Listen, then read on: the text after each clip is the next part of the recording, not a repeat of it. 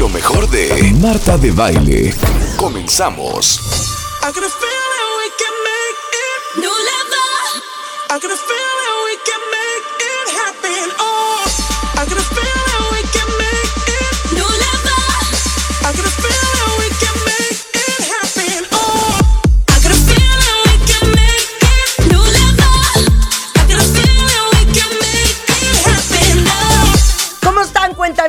Bienvenidos a W Radio. Y qué bueno que están con nosotros porque hoy mucha cosa se va a hacer. Pero acá llegaron unas de mis personas favoritas. Eres más pesado que un niño en brazos, de verdad. Oye, oye. Eres más pesado que un collar de sandía. Pero preséntate no con Te lo tu digo voz. en serio, Pon te lo digo en voz, serio. Con otra voz como de, de estas personalidades, ya sabes, muy... A ver, Muy haznos acá. una imitación. A ver, haznos una imitación. A ver, cuenta un chiste. Buenos días, ver, muy pues, buenos sí. días. Tengan buenos días, son las 10 de la mañana con 4 minutos. ¡El teacher! La, temperatura, la temperatura 26 grados. Oye, no, no, la, la que mejor te sale es Gutiérrez Vivo. ¿Qué habrá sido de Gutiérrez Vivo, by the way? No sé. O sea, yo creo que si anda por ahí Gutiérrez Vivo, no, no. no, Tiene que ser un público antediluviano para que entiendan esta Sí, referencia. claro. esto es a ver, muy, muy ¿quién de ustedes se acuerda perfecto de Gutiérrez Vivo? Que haga la voz.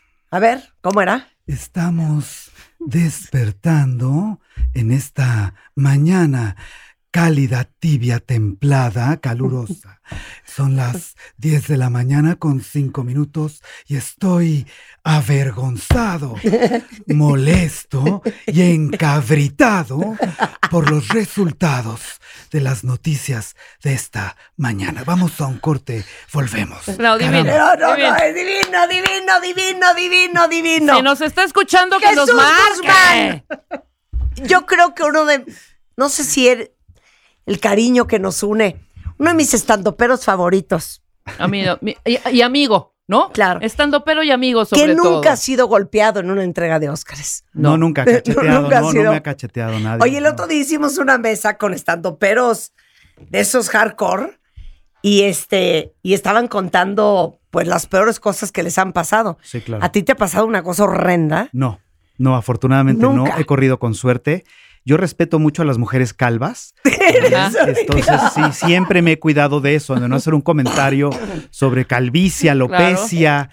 No, claro. este, Oye, no, pero, pero decían ellos que eras China, que ellos son China libre, Sí, que lo que sea. Sí. Excluyendo a Ana Julia Yeye, que dijo, a mí yo sí pongo una línea en donde ya estamos hablando de, de grupos que de por sí la tienen complicada, ¿no? sí. Eh, pero de ahí en fuera todos dijeron Me con vale todo. gorro. ¿Tú?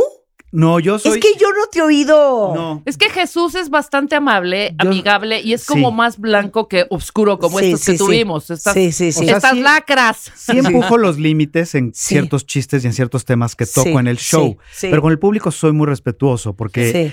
mi filosofía es, para mí, alguien que ya tomó la dinámica y la decisión de salir de su casa, comprar un boleto, ir a verme, especialmente invitar a la esposa, a la novia, al no sé. Claro. y este, decirle ¿por qué, chena, tengo ¿no? que ¿Por qué decirle que lo tiene chiquito delante de su pareja? sí, no? claro. O sea, ¿Por qué como, insultarlo? ¿Por qué agredirlo, ¿Por qué no? ¿Por qué insultarlo? O sea, afectarlo como de si esa llegara manera? Marta, que Claro. le costó de verdad Exacto. un trabajal, porque ella no sale los fines de semana, Sí, generalmente está en su casa, y le gritas, ¡ya llegó la enana! Sí, ya No, llegó pues la no. enana. Que, que, por cierto, qué feo, qué orzuela traes en del cabello. No lo traes terso y sedoso como en las fotos que yo te observo. Eso, eso- no, ¿para qué? No, no es necesario. Claro, claro. No es necesario. Claro. ¿no? Entonces, neta, tú sí tienes. Yo, yo soy un comediante agradecido. No, Sí. tú sí tienes límite. Tengo límites, sí, sí tengo límites. Sí. Sí. Hay una experiencia horrible que sí una vez me ocurrió, pero no es contable en el radio. No, No es contable. No, es ca- te contable. cae. Espérame, time, time. No, no, no es- ¿Cómo no va a ser contable en No, el no es radio? contable, no es Una contable. cosa espantosa. Espantosa. O sea, muy feo. Espantosa. espantosa y por lo mismo. Pero es por la persona o por lo que pasó. por lo que yo dije. Porque una dijiste. persona que en el medio del stand-up se conocen como hecklers, que son Hecklers. hecklers. Ah, pues sí, pero- Sí. hecklers. Hecklers. Son los hecklers. Entonces estos que este, te están tratando de echar a perder el show o que Ajá. están tratando de mostrar que son más chistosos que tú desde la trinchera de su mesa con sus amistades, ¿no? Sí, claro. Y este y la dejas pasar una vez, la dejas pasar dos veces. O sea, el típico que va revelando los trucos del mago también. Sí, ¿no? también, Un ándale, poco, ¿no? ándale. Si de lo tiene en la bolsa, sí, lo, tiene en la sacó del bolsa. sombrero. Sí, yo sí, por sí, eso, sí, a sí, mí sí. me da una, Sí. una angustia eso. Sí. Entonces, Hay- Clarito vi el hilo. Ay, Ah, sí, sí, sí. 100%. No pierdan de vista la mano derecha del mago. ¿no? Así, así, ese. Sí. Ok. Entonces, este, había una persona en el público que estaba Dale, jodi, dale. jodi, ¿no? Ajá. Entonces ya lo pasé una, lo pasé dos. Me Generalmente. gusta eso. Jodi, jodi. Jodi, Sí, estaba jodi, jodi, ¿no? Y llegó un momento en que esto no debe de pasarte en el escenario. Tú nunca debes de perder el control en el escenario. Tú como comediante, la persona que está en el escenario y con el micrófono en la mano, la gente quiere que tú tengas el control. Tú eres en ese momento el capitán del barco que los va a llevar al destino que ellos quieren, que es divertirse, Sí. reírse, etcétera. En el momento en que tú pierdes el control, pierdes todo. Claro. ¿no? Sí. Claro. Y lo perdí. No puedo decir con qué contesté aquí y qué tipo de persona era O y sea, de qué te se enchilaste, trataba. a eso te pero me enchilé, me enchilé. Llegó un momento en que perdí. Ahora sí que, ¿sabes qué? Te pusiste al tú por tú. me le- Es que creo que no No, podríamos. no, no, no, y se armó la rebambaramba, man. No, no sabes. ¡Qué Es- nervio! No, Sí. claro. Porque contesté desde la entraña, ¿no? Sí. Con coraje, con enojo, que es lo que no debes de hacer, y se acabó el show. Se acabó el show. En, en- en un corte les platico aquí en corto sí de qué se trató, pero aquí- al aire es Yo muy les digo, fuerte. cuentavientes, que tan cañón estuvo lo que le pasó. Sí, pero al grado de que se levantaron varias mesas en ese instante. ¿Y se fueron? Se abrió la puerta del escenario, salió alguien de seguridad, me jaló hacia, hacia me sacó Ah, del escenario. O sea, sí No, no, no, sí, se pararon mesas porque se iba a armar ya la... O sea, la- te la- iban a golpear. A mí y entre ellos. Claro. O sea, sí se armó una... No, tú y yo fuerte. no podríamos. No, ¿eh? no, no, No, no. podríamos hacer No, no, no. ¿Saben, ¿Sabes qué me impresiona? Y se los decía a todos, a, a Chumel y a Slobotsky, a todos. Yo no podría ser stand-up. Porque yo no manejo el rechazo bien, ¿no? O sea, si, No. si Sí, yo sí, me sí, echo un chiste sí. y no se ¿Y no entra? Sí. estaría devastada. Claro. Estaría Sí, sí, sí, devastada. sí, sí, sí, ya estaría descompuesta el resto de la noche. Yo soy muy sensible. Yo lo sé. Entonces, ¿cómo crees? Yo lo sé. Es que ¿Cómo ya crees? me Nos imagino. pasa a todos, el co- ¿eh? Ya me imagino en el. La en pausa el- no deseada, que de repente avientas el chiste y que en otras noches ha sido de risa, aplauso, carcajada, Sí, y de claro. repente nada más se oye un... Sí, sí, sí, sí, exacto. Y tú, hasta- y tú te quedas en el escenario como portero esperando un penal, ¿no? Ajá. Así como en esa postura, ya sabes, Bueno, encorvado. bueno, brazos, no, no, Esperando no. la risa que no llegó. Entonces, Te digo una cosa. Hay, hay, por eso hay películas sí, que yo no me atrevo a ver. Porque digo, ¿para qué voy a ver eso? sí. Si voy a sufrir mal. y me voy a traumar para siempre. Y me va a dejar eh, este, marcas, cicatrices. Me, me va a dejar una Sí. huella en el alma que no me voy a poder borrar nunca. Es más, ¿sabes qué? Yo nunca vi, quiero que lo sepan, ni La vida es bella, Ah, nunca vi La vida es bella, ok. ni El niño en la pijama de Ah, rayas. sí, sí, sí. Ah, me, Es que me mato. sí. sí, O sí. sea, yo veo eso y me mato. Y cada vez que mis hijas, y son especialistas en hacerlo, me dicen, ma, te tengo que contar lo que pasó. Una amiga mía tenía un perrito. Olvida, no, No, me no, no, no, no. cuentes. Sí, no, no. me cu- no, No, mamá, no, no, no. es nada malo. No, es que ya te conozco. No me Sí, cuentes. No sí. quiero saber. Así. Sí, sí, sí, sí, sí. Bueno, Sí, bueno. perdón.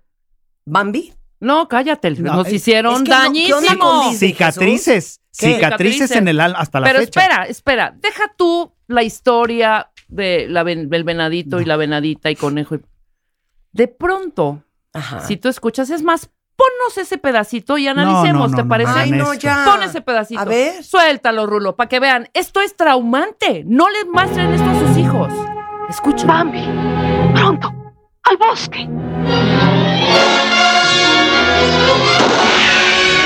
Un disparo. ¡Corre! ¡Corre más, Bambi! ¡No voltees! ¡Más rápido! ¡Sigue! ¡Sigue!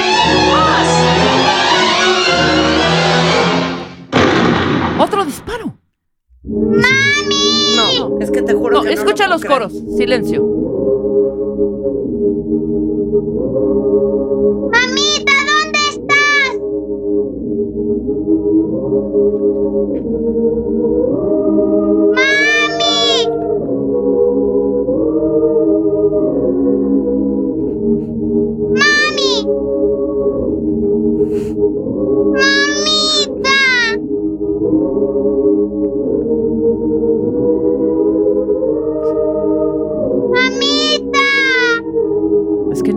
que No, el es cuerpo. que- qué maldad.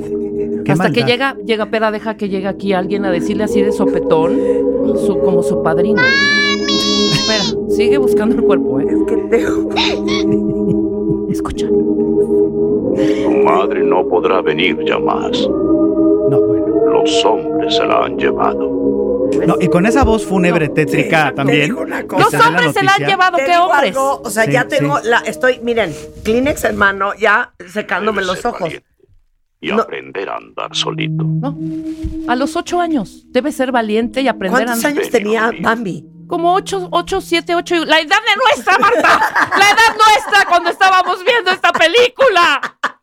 La misma edad. ¿Cuántos años tenía Bambi? Pues por ahí, ocho. Bueno, de siete. entrada, No, yo después- creo que estaba bien chiquito. Yo, ponle siete, como seis. seis. Yo No, digo yo creo seis. que tenía como cinco, Bueno, cuatro. la Sí. misma en la que veíamos y veíamos esa búsqueda terrible y vimos No, que jamás apareció Bambi la mamá. no tenía ni sus vacunas. No tenía. No, Exacto.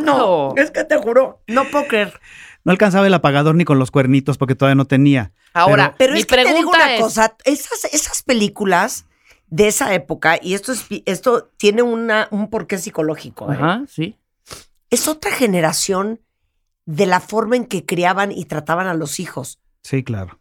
que se daban permiso de hacer estas cosas. Sí, claro. Mano dura. no, es que de verdad, o sea, oye, Dumbo es un horror. Ah, No, eso, cállate. eso te iba a decir. Güey, mi es un mamá, horror. mi mamá tuvo que romper el disco, el acetato, porque me- yo tenía el disco que narraba la película. Ya había visto la película en el cine, pero la ponía. ajá. Y cada vez que llegaba a la parte donde la mamá está encarcelada en esta jaula y le está cantando y, y con la trompita lo agarra y lo carga y no Ajá. sé qué, y él está llorando. No. Bueno, No. yo lloraba pon- y mi mamá Rulo. tuvo que romper el disco cuando dijo, ya, no es posible que te No. estés flagelando todo el día. Contexto. Con todo, con- sí. Contexto, ese que dices tú, está la mamá de Dumbo encarcelada en estos eh, Sí, en camiones. esta- en esta de- En jaula. estos, jaula. en estos separos. Entonces, ajá. En estos- Llega En Dumbo y por unos barrotitos, por unos Sí. barrotitos, Marta, de uno por uno, No. mete la trompita, Ajá, saca. saca, La perdón, trom- sí. este, y empieza A- darle cariños con su a cantarle trompa. al niño, ajá, Ay, a Dumbo. Pon la rola. Señora Jumbo, Porque lo va a ¿habrá ver salido? Dumbo. Aquí la buscan. Hijo del corazón. O sea, encarcelada la Dumbo, mamá Dumbo, ¿eh? Deja ya de llorar.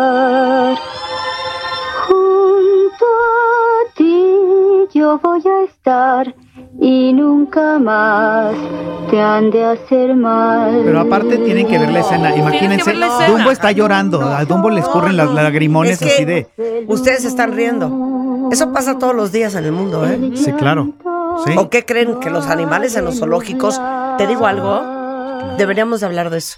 De los lo- de los zoológicos ya no deberían de existir. No. Ya, cada Me vez menos, ¿eh? una locura. Ya no hay cada vez menos. Ya hay una ley Ya también. Sí hay que hablar de deberían de eso. existir los Lo- lo- zoológicos. y los parques acuáticos, ¿qué hubo? No, no, ni ¿Qué los parques Eso acuáticos, que nada vas- de eso, que ningún a animal aplaudir en a- cautiverio. A- aplaudirle a Shamu. no, Sí, ¿no? claro. Así- así- bueno, así- aquí así la mamá de. Dumbo estaba, les Sí. voy a contar, en en esta escena está encadenada, está en estos separos, Sí. por esos barrotitos, no, mete Dumbo, saca la mamá Dumbo la trompita y a- afuerita está Dumbo llore y llore y así le canta. No, adiós. Bueno, a ver, pero yo quiero que digan ustedes, cuentavientes, Ujú.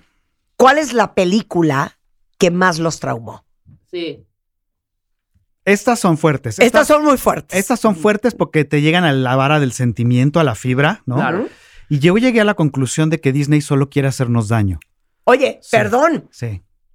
Y Hans Christian Andersen. Ay, Ah, no. bueno, bueno. ¿Qué Espérate. tal Hansel y Gretel? Y, y los hermanos Grimm. Eso. No. O sea, Hansel y Gretel. Hansel y Gretel era, de sí, sí, verdad. O sea, Hansel y Gretel es un horror. La Pero- bruja, es la de la bruja que con la casa que- de dulces que- y de galletas. Claro, Pero que además- quiere meter a los niños al horno. Claro. Además, nuestras mamás, Un horror. nuestras mamás con una inocencia, entonces fueron dejando las miguitas mientras Ajá. comíamos, Sí, comíamos, claro. o dormías. Imagina Claro. para dormir el cuento de Hansel y Gretel.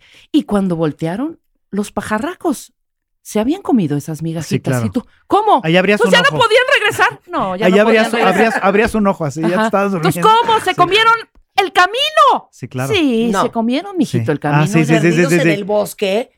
No, no, no, no, pero ¿por qué can- nos contaban eso? Pero aparte Y el inocentemente. papá ¿no? que favorecía a la nueva esposa. Sí, claro, claro, claro. Poniendo a los hijos en segundo En plano. segundo plano. Claro. Se lo digo a Juan para que me entienda Pedro. Exacto, ¿Eh? exactamente. Nada más se los digo. Ok. A ver, Te de tengo los- una sorpresa, Jesús. Sí, a ver. Ok.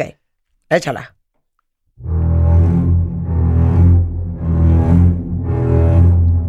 No, bueno.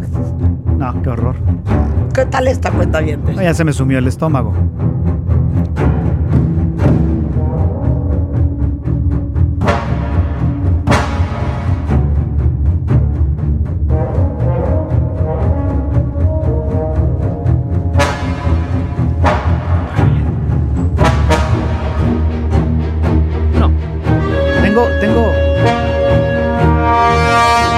Hay datos interesantes de, de cómo Spielberg hizo esta película y por qué. A Y, ver. los- y a lo mejor les voy a decepcionar un poco. O sea, perdón, Sí. Jesús.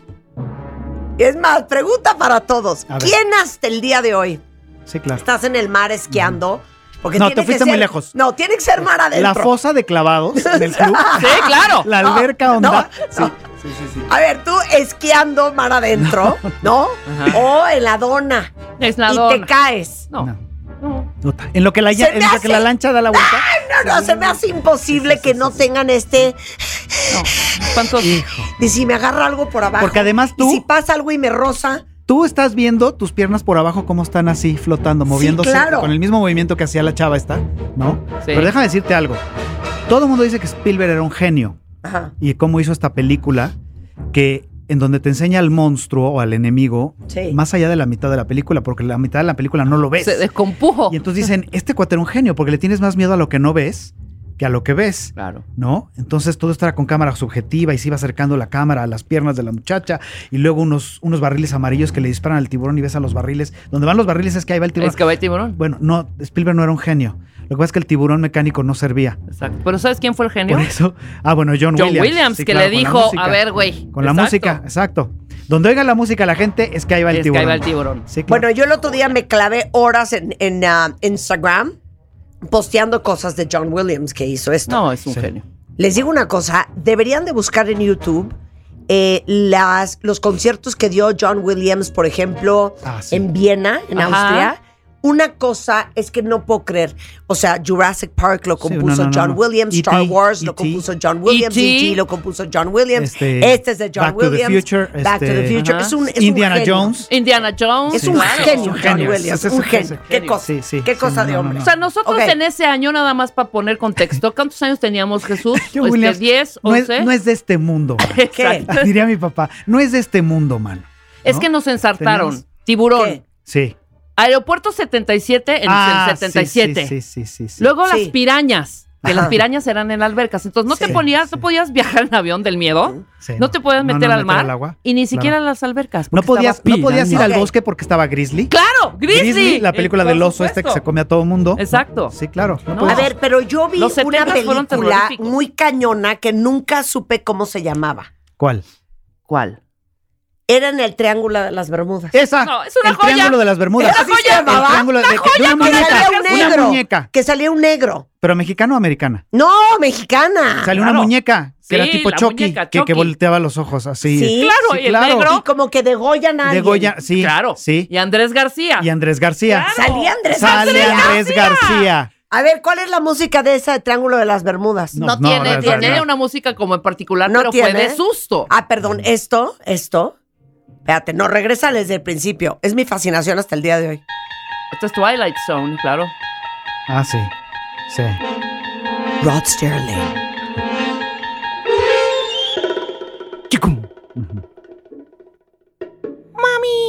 O sea, para los que nos oyen que viven en Estados Unidos, yo estoy obsesionada con un canal que se llama MeTV, que sacan puras series de los 50s, de los 60s, ya saben, este, eh. Perry Mason, The Honeymooners, Puta, The Andy feliz. Griffith Show. Ah, sí, sí, sí. Y en la noche sacan The Twilight Zone. Uf. Y te acuerdas de Alfred Hitchcock Presents. Por Ah, sí, por supuesto. supuesto. Bueno, se llama joya. MeTV y, y es un canal que existe en MeTV. es- lo máximo. lo Oigan, máximo. yo quiero ¿Qué? poner aquí en la mesa. Bueno, además de esta del Triángulo de las Bermudas, ¿se acuerdan de Hugo? Ota. ¿No te acuerdas de Hugo? El libro de piedra. El libro de piedra, cuentavientes. No, no, no, no, no. ¿Quién no, es. Hugo? La estatuita Una- del niño. Exacto, era La estatuita Cero. del niño. Cero. estatuita con un librito Ajá. que mataba gente, que cobraba como Sí, vida. cobraba vida y después ya no estaba ahí la estatua. Eh, ya no estaba la estatua, Sí. entonces iba manejando Maricruz Olivier y de pronto salía Hugo en el retrovisor, ¡Qué horror! chocaba y se moría Maricruz Olivier. Entonces un matadero de gente con Hugo. Horrible. El libro Horrible. de piedra. Ok, yo les tengo una perra. ¿Cuál? Ok, quita The Twilight Zone. Quiero que... Esto sí, aparte es que no puedo creer la inconsciencia de los niños. Diez años, lo vi en casa de mi amiga Aranzazú, Ah, Álvarez ajá. Murphy. Saludos Aranzazú. Ah, Y claro, pues sin ninguna supervisión. Y de Claro. repente yo, sin adultos al, al derredor. una recién nacida, me encuentro envuelta en A ver. No, pero espérame. No, espérame. no, no, no, no, no. La viste No, muy no, chiquita. no, no, no, no. La viste muy chiquita. yo- sí, bueno, ¿A qué edad lo papás- viste tú? Mis papás estaban de viaje en Europa. Mis hermanas se habían ido a bailar. Mis hermanas se habían ido a bailar y yo estaba solo en la casa y dije, nunca he visto El Exorcista. No, hijo. La voy a ver ahora solo ¿Cuántos años de tenías? noche. Como 11. Súper chavito. Bueno, Igual que iba yo no. aguantando bien. Estaba yo solo en la casa, no había Sí, nadie. No, güey, estamos ¿ok? enfermos. No, iba yo aguantando bien hasta el momento en que la niña empieza a azotarse en la cama. No, cállate. Y hay un corte, un close-up con los ojos en blanco que empieza. Ahí quise apagar, quise Sí, apagar sí, la claro. videocasetera y no se apagaba la porque no, funciona. Los dos la vieron no muy jala. chiquitos, que inconscientes. Yo la vi hasta los 17, ¿eh? No, Yo no, no, no. pude verla. a los 10. ¿Y sabes Sí. de cuál me sal, de- que es ahorita mi favorita, favorita, de cuál me salí del cine a los 12 años? ¿Cuál? El Resplandor. Ah, eso iba, sí. ¡Puta! A mí The Shining no sé No, por qué hija, No, me- ah, las no, es que gemelas. es psicológico. Las niñas de Hello, Danny. Red Rock, Red ¡Wow! Rock, Red Rock. Genio. este Oye. güey, Oye, genio. pero oye esto. Oye. Eh, eh, Poli dice, ni sé nadar, ni quiero meterme en el mar, ni con dona, ni con salvavidas, ni con nada. No, no, no, no, no, no. Oye, esto, pero ¿qué me dices del Hello, Danny? Come and play and No, bueno, y las veías Las descuartizadas twins. y las voy a salvar Claro. así paradas. A mí, en el primer momento en donde, en donde salieron de ese elevador litros y litros Ah. y litros de sangre, me salí, me salí. me No, sal- aparte tú sabías que no había nadie en el hotel, porque de repente empezaba a aparecer gente así Claro. de Great Party. Y además, de- ¿se acuerdan No, no, del no, cine no. Agustín Lara? La fui a ver en ese cine y la gente de verdad haciendo así, ¿Por qué? con sus piernas, No. con sus pies. Entonces Güey, imagínate, hablando de yo ¿y 11. esta? ¿Qué tal? Ah, bueno. ¿Qué tal? The Conjuring. The The Conjuring. Conjuring. Pero ya viste Hereditary. No, Uy, vela, ah, no, Hereditary. vela. Hereditary. no, no. Me Padrísimo. fascina. Eh, Jesús Guzmán lo pueden seguir en redes sociales. Así es, todas son Soy Jesús Guzmán. TikTok, Instagram, Twitter, Twitter, perdón, Twitter, Facebook. Este, soy Jesús Guzmán. Te queremos, Jesús, que te queremos. Qué diversión tenerte aquí siempre. Regresando del corte, la diversión y la felicidad. Es que saben que hace unos días salió un artículo eh, muy comentado en el Washington Post, uno de los periódicos más leídos en el mundo, acerca de un tipo particular de diversión y de la razón de por qué hay cada vez más gente buscando ese tipo de diversión. Entonces, realmente hoy vamos a entender ¿Qué tipo de diversión te gusta a ti?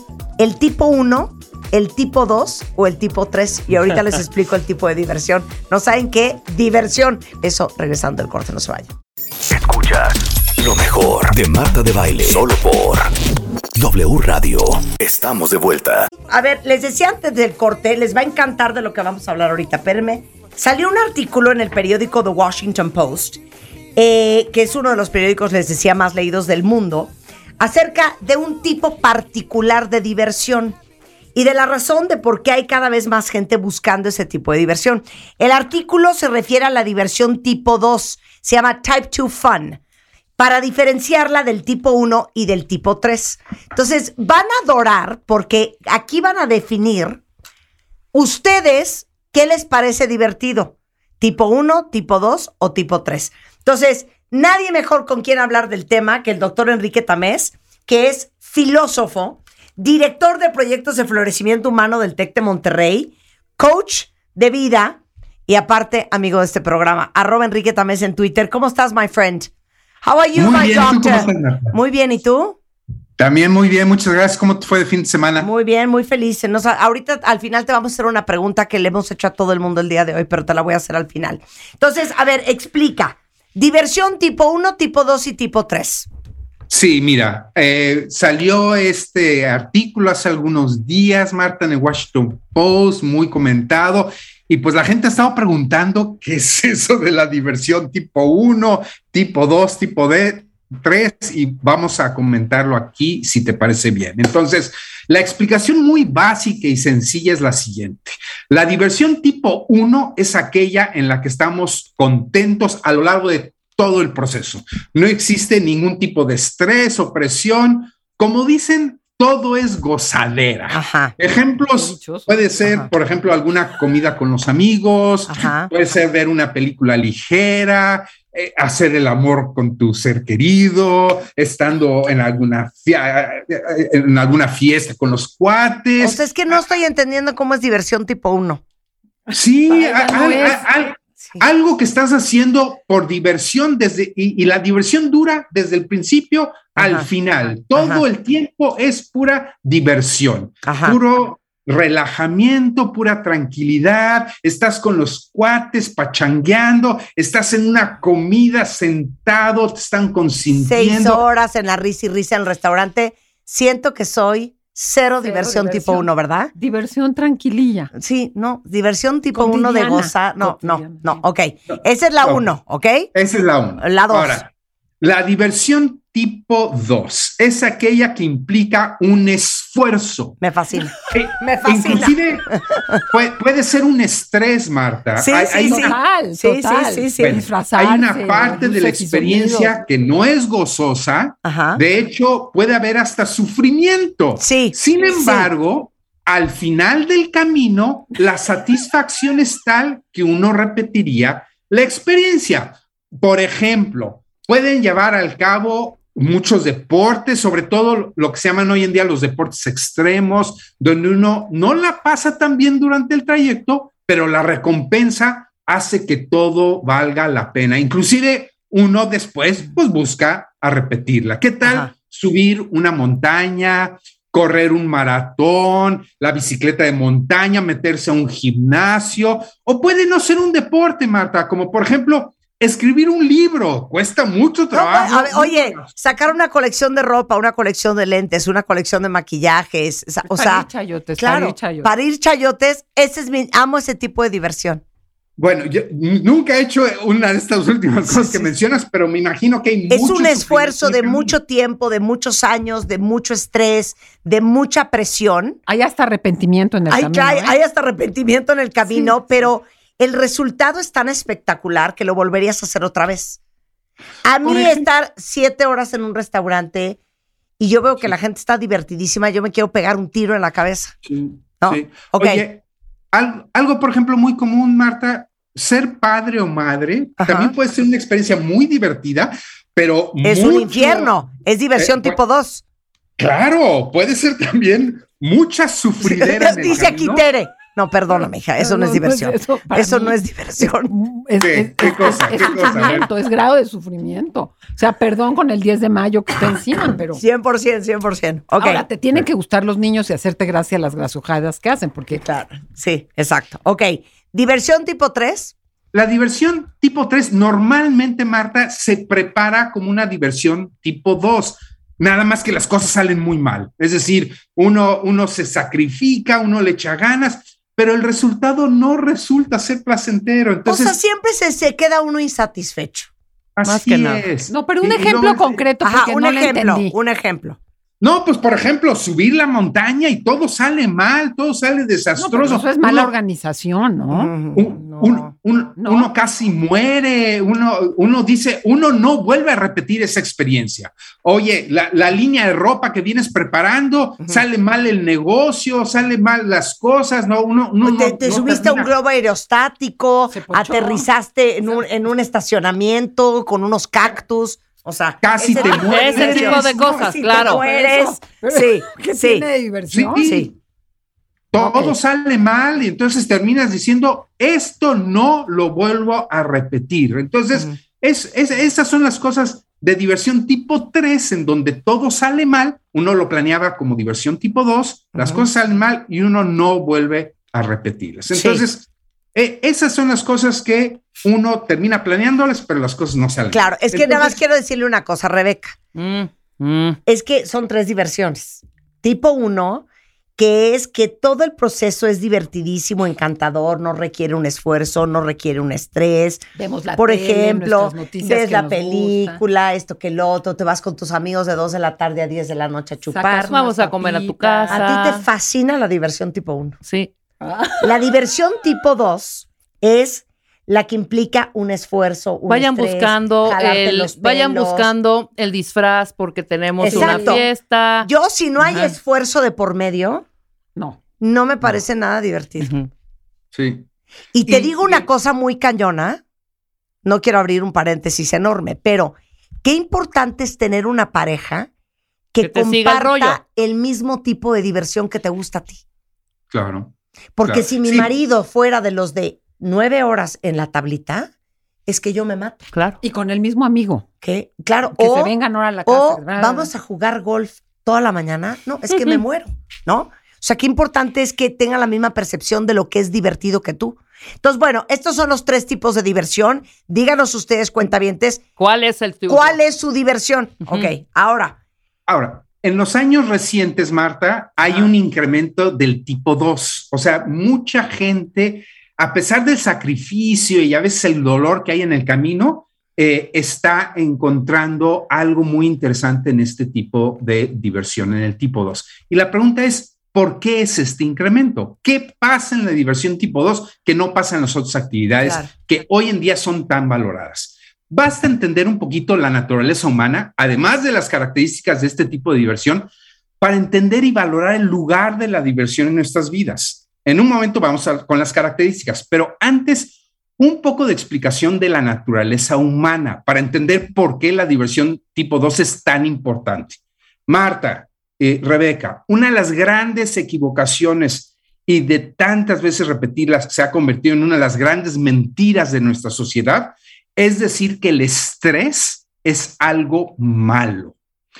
Toda la evidencia científica con la que contamos el día de hoy, que es mucha a nivel psicológica, neurocientífica, biológica, evolutu- evolutiva, nos muestra con toda claridad que el estrés no es algo malo.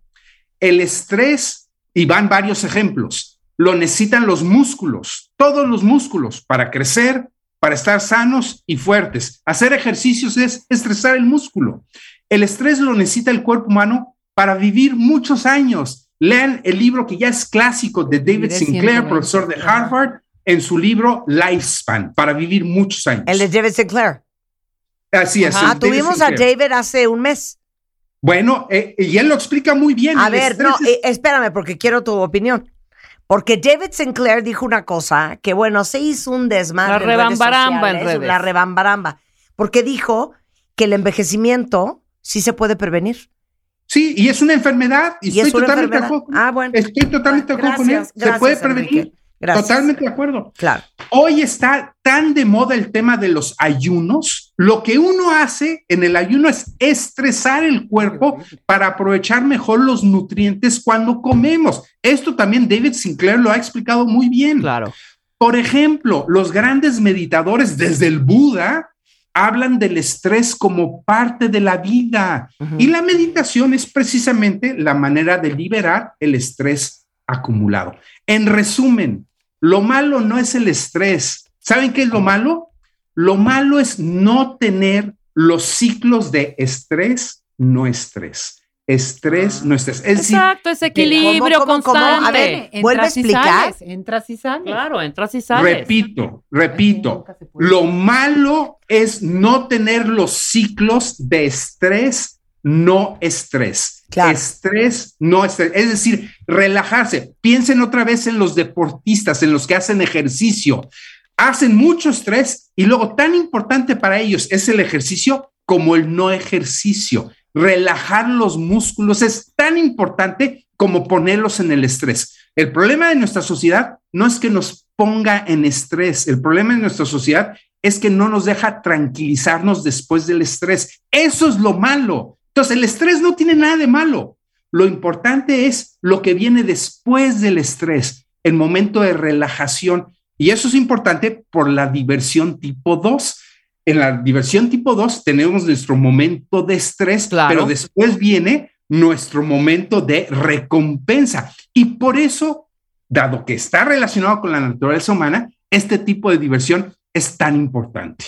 Ahora, vale también hablar de esto desde la perspectiva de lo que muchas veces hemos hablado aquí en el programa, Marta, Rebeca, de los famosos happy hormones, Moments, de claro. las happy hormonas de la felicidad, ¿se acuerdan? Sí. Sí. Ah, el acrónimo DOSE, ¿no? Su acrónimo en inglés como DOSE, dopaminas, oxitocinas, serotoninas y endorfinas. Precisamente las producimos cuando estamos haciendo ejercicio, estamos expuestos al sol, estamos haciendo cosas con propósito, etcétera. Todas estas en la diversión tipo 2, lo que estamos haciendo es produciendo hormonas de la felicidad en este tipo de actividades. Cuando estabas echando la flojera frente a la tele, no las estamos produciendo. Cuando estamos haciendo actividades que tienen sentido, cuando estamos en el aire libre, cuando estamos con nuestra pareja conviviendo, cuando estamos haciendo cosas sociales con propósito, estamos produciendo happy hormones. Y eso es un aspecto muy importante de la diversión tipo 2. Entonces, ¿cuáles son algunas de las características de la diversión tipo 2 que son tan importantes y por las cuales las personas hoy en día acuden a este tipo de diversión? Primero, liberación. Es decir, en la diversión tipo 2 hacemos que, las que, nosotros nos sentimos liberados. Sí se puede. En tiempos de la pandemia, por ejemplo, cuando estábamos encerrados, ese sentimiento se hizo más necesario. Y en cuando se pudo, en cuando se pudo, la gente salió a las calles, a los espacios públicos, a las montañas, etcétera. El famoso sí se puede es libertad. Segundo, hay una dimensión hedónica, de placer, de gusto, de goce en la diversión tipo 2. Tercero, sentido de logro. Esto es muy importante. En el sentido de logro, está claro. directamente relacionado con la producción de dopaminas. Claro, es lo que sentimos claro. cuando estamos bien recompensados.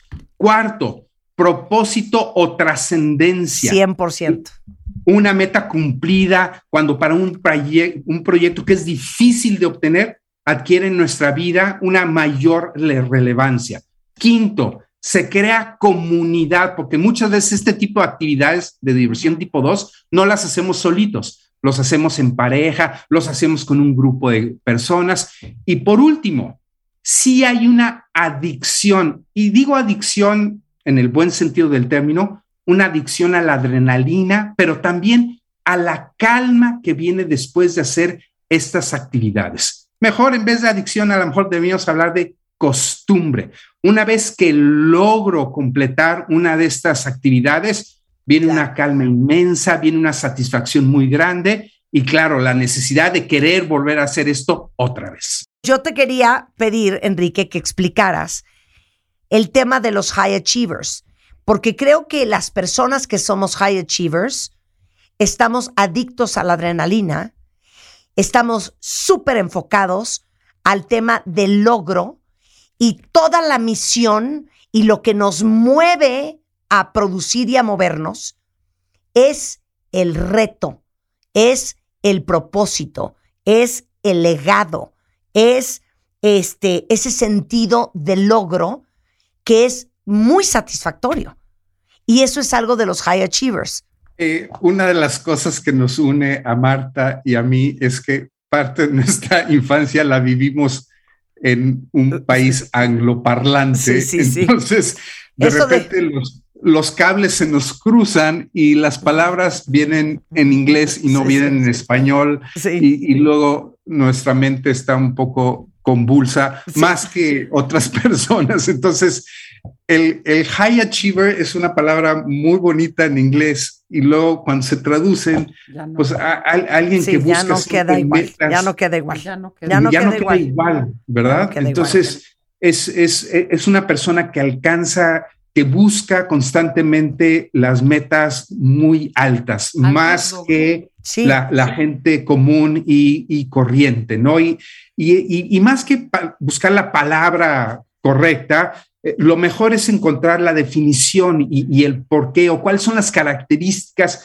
de estos high achievers, ¿no? Y una de las características tiene que ver también con otra palabrita, Marta, que es difícil encontrar el, el equivalente en español, que es el grit, como Sí. lo, han, lo han llamado hoy en día. eh, el, y, y que tiene que ver, el grit tiene que ver con el coraje o la capacidad de resolver o las ganas que tienen de resolverse cuando una persona con un high grit Sí. es una persona que se le presenta un problema y dice, qué maravilla, voy a hacer todo para resolver este problema. Claro. Eh, eh, En, en vez de, en vez de ver como, no, es un obstáculo, no, qué flojera. Es no". que yo, yo el high grit o el, o el o tener mucho grit, yo creo que tiene que ver con la gente que tiene una gran capacidad de dos cosas, de trabajo Sí, y de resolver. y de resolver. Y, porque buenos o sea, hábitos. no, es que y hay gente- hábitos. no, es que hay gente lo, pi- lo piensa y que lo no aguanta trabajar mucho, que no aguanta mucho la presión, que no aguanta, y habemos personas que somos burros de carga y hay personas que son flamingos. Y la disciplina, Marta, porque se requiere una altísima disciplina. Claro, pero es eso, yo creo que somos burros de carga y dos, que tenemos una templanza para agarrar y resolver muy cañona, ¿no? Entonces, está el high grit, está la alta responsabilidad, hay un sentido de responsabilidad muy alto, ¿no? De que tengo que llegar a la meta, cueste lo que cueste. Y también esto se habla, se habla mucho en, la encuesta, en las encuestas de Gallup, se habla mucho de la capacidad de aprendizaje también. Hay, hay una necesidad de aprender mucho por parte de las personas que tienen un high achievement. Entonces, cuando unes esas tres características, Marta, el grit, la responsabilidad, la alta necesidad de aprendizaje, entonces ya ahí cumples con Claro, estos Sí, con estas características en donde la gente dice, es que yo, yo quiero alcanzar, claro. aunque cueste trabajo, aunque haya sacrificios, aunque, aunque duela, es como tú te explicas, pues estos maratonistas, estas personas que van a subir la montaña, estas 100%. personas que, que, oye, te animas a tener otro hijo y tú dices, oye, después de la que pasaste y dices, no, sí, me animo a tener, oye, vas a escribir otro libro, oye, después de lo que pasaste, oye, vas con la línea de ropa otra vez, no, pues sí, vaga, oye, vas a seguir con el programa de radio después de esta temporada, pues claro que sí, por eso, por-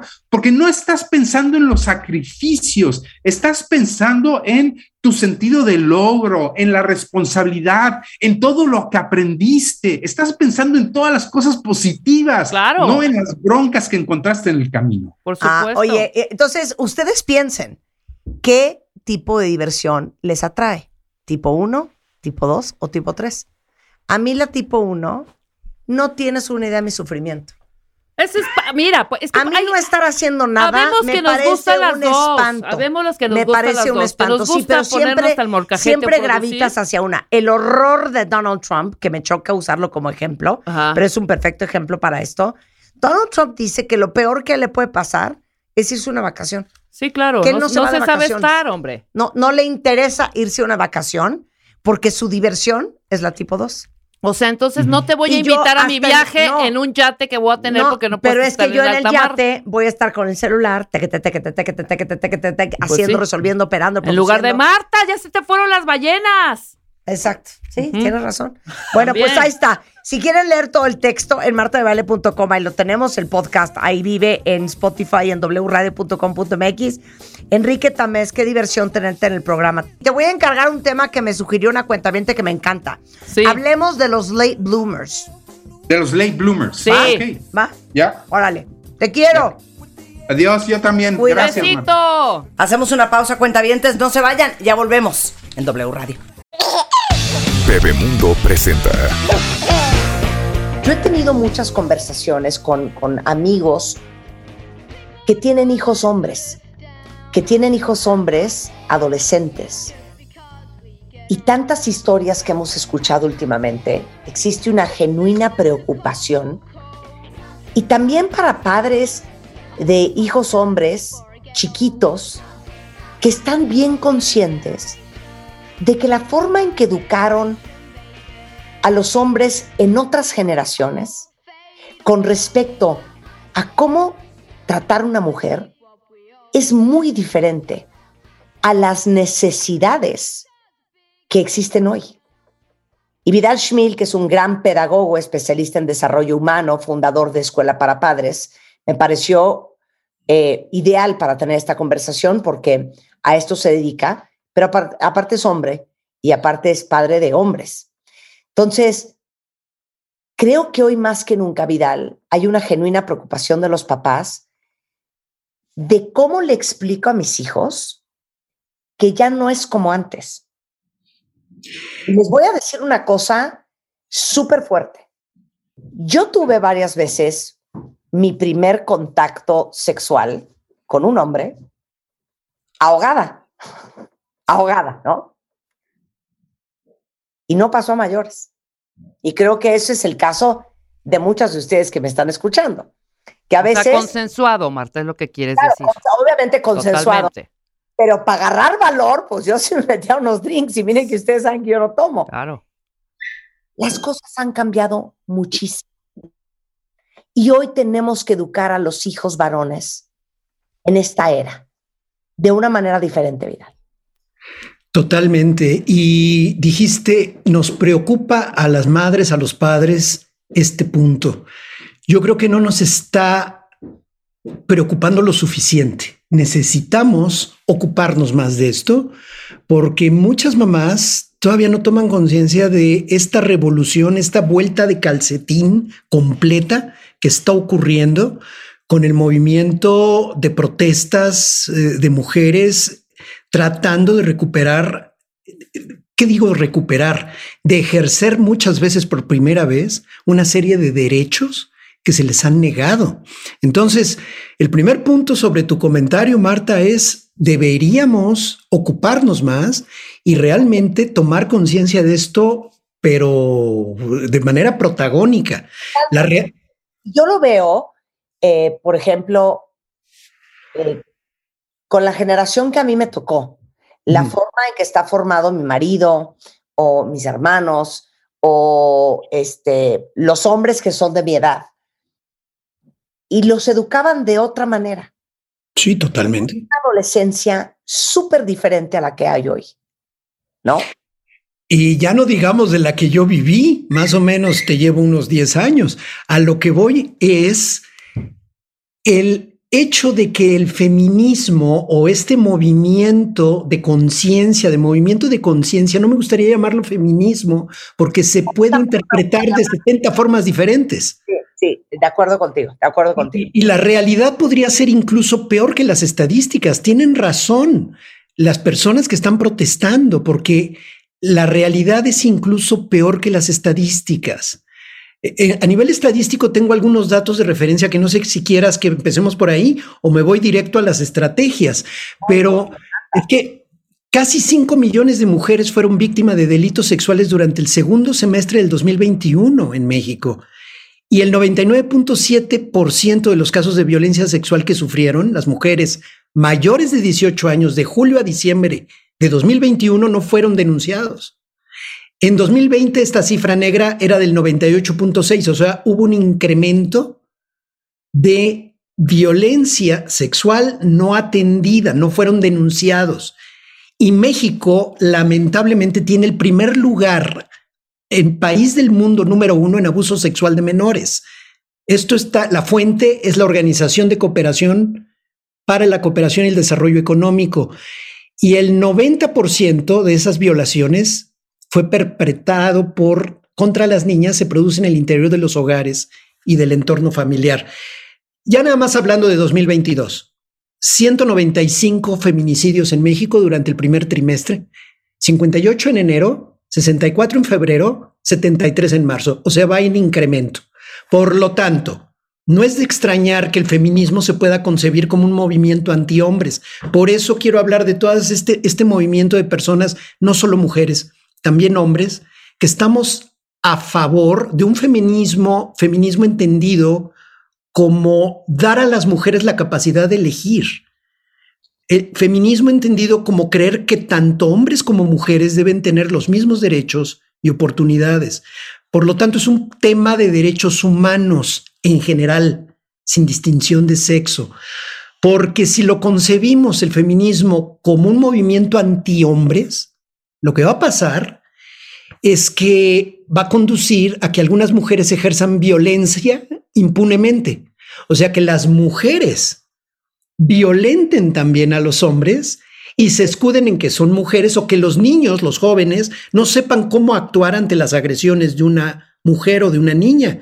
Hablo de linchamientos digitales, desprestigios por venganza o por revanchas, agresiones físicas de niñas o jóvenes adolescentes contra, que, contra otros niños o jóvenes con la idea de que los niños o muchachos no pueden defenderse porque entonces la agresora es mujer y entonces no se puede hacer nada al respecto. Por ejemplo, me decía una amiga que tiene hijos chicos, eh, uno de sus hijos tiene siete años, y que llegó el niño a, a su casa y que le dijo que está- se sentía súper frustrado porque había una niña que lo bulleaba muchísimo, Ajá.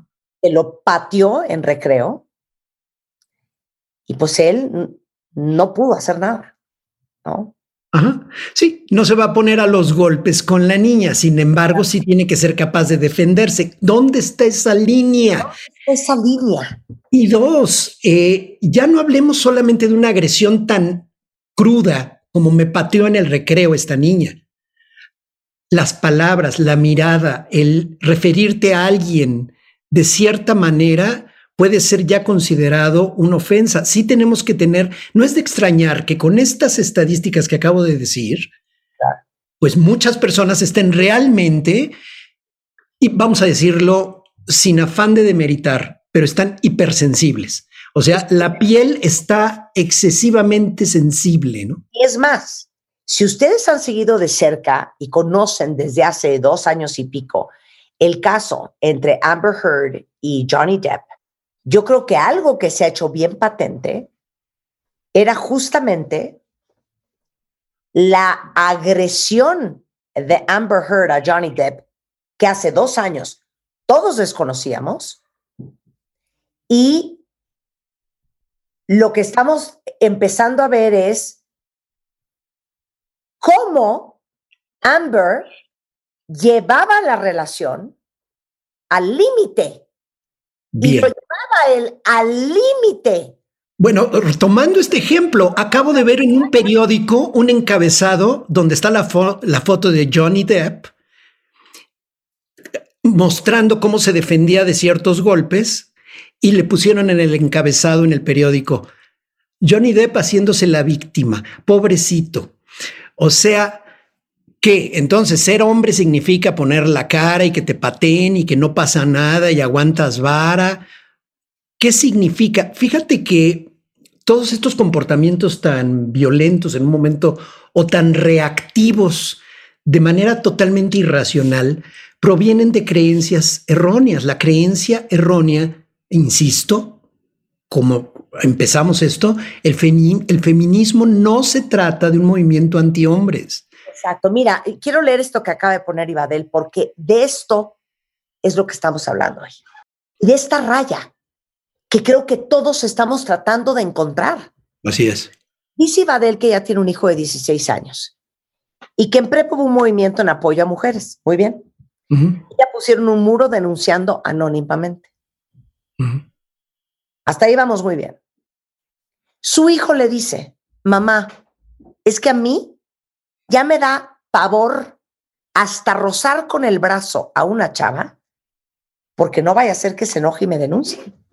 Nuevamente, esta conversación, que sé que es muy sensible, cuentavientes, es porque creo que todos necesitamos entender dónde es esa raya y cómo podemos en este momento formar mejor a nuestros hijos.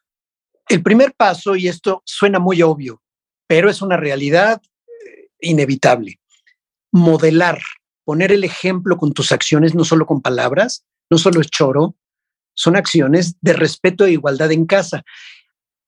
Tú puedes educar, estamos enfocados en educar a los hombres en este momento, pero está interactuando con una hermana, está interactuando con niñas, entonces tenemos que hablar de una educación de igualdad de derechos entre hombres y mujeres. Y el primer punto que yo recomiendo que tomes en cuenta es el manejo del dinero en el hogar, el manejo del dinero personal y de casa. ¿Quién hace presupuestos? ¿Qué inversiones hacemos? Ahorros, manejo de tarjetas, compras, reparaciones. O sea, el manejo del dinero, el niño, el varón, tiene que concebir desde pequeño que las mujeres manejan dinero y que las niñas en el mismo hogar sepan cómo se maneja el dinero. O sea, el tema dinero. A las niñas hay que enseñarles independencia económica. Ese es el primer paso, por eso lo puse como número uno. El primer punto es que las niñas logren inde- independencia económica y manejen dinero y que vean a la mamá tomando decisiones no solamente sobre el dinero de la casa, sino sobre inversiones y cuestiones personales y que tenga sus propios recursos. Eso es fundamental para que los hombres, los niños y luego los adolescentes no crean que la mujer tiene que ser rescatada económicamente y le quitemos la posibilidad de ejercer violencia económica posteriormente. La violencia económica es uno de los principales factores que rompen totalmente este punto de equilibrio que deberíamos aspirar.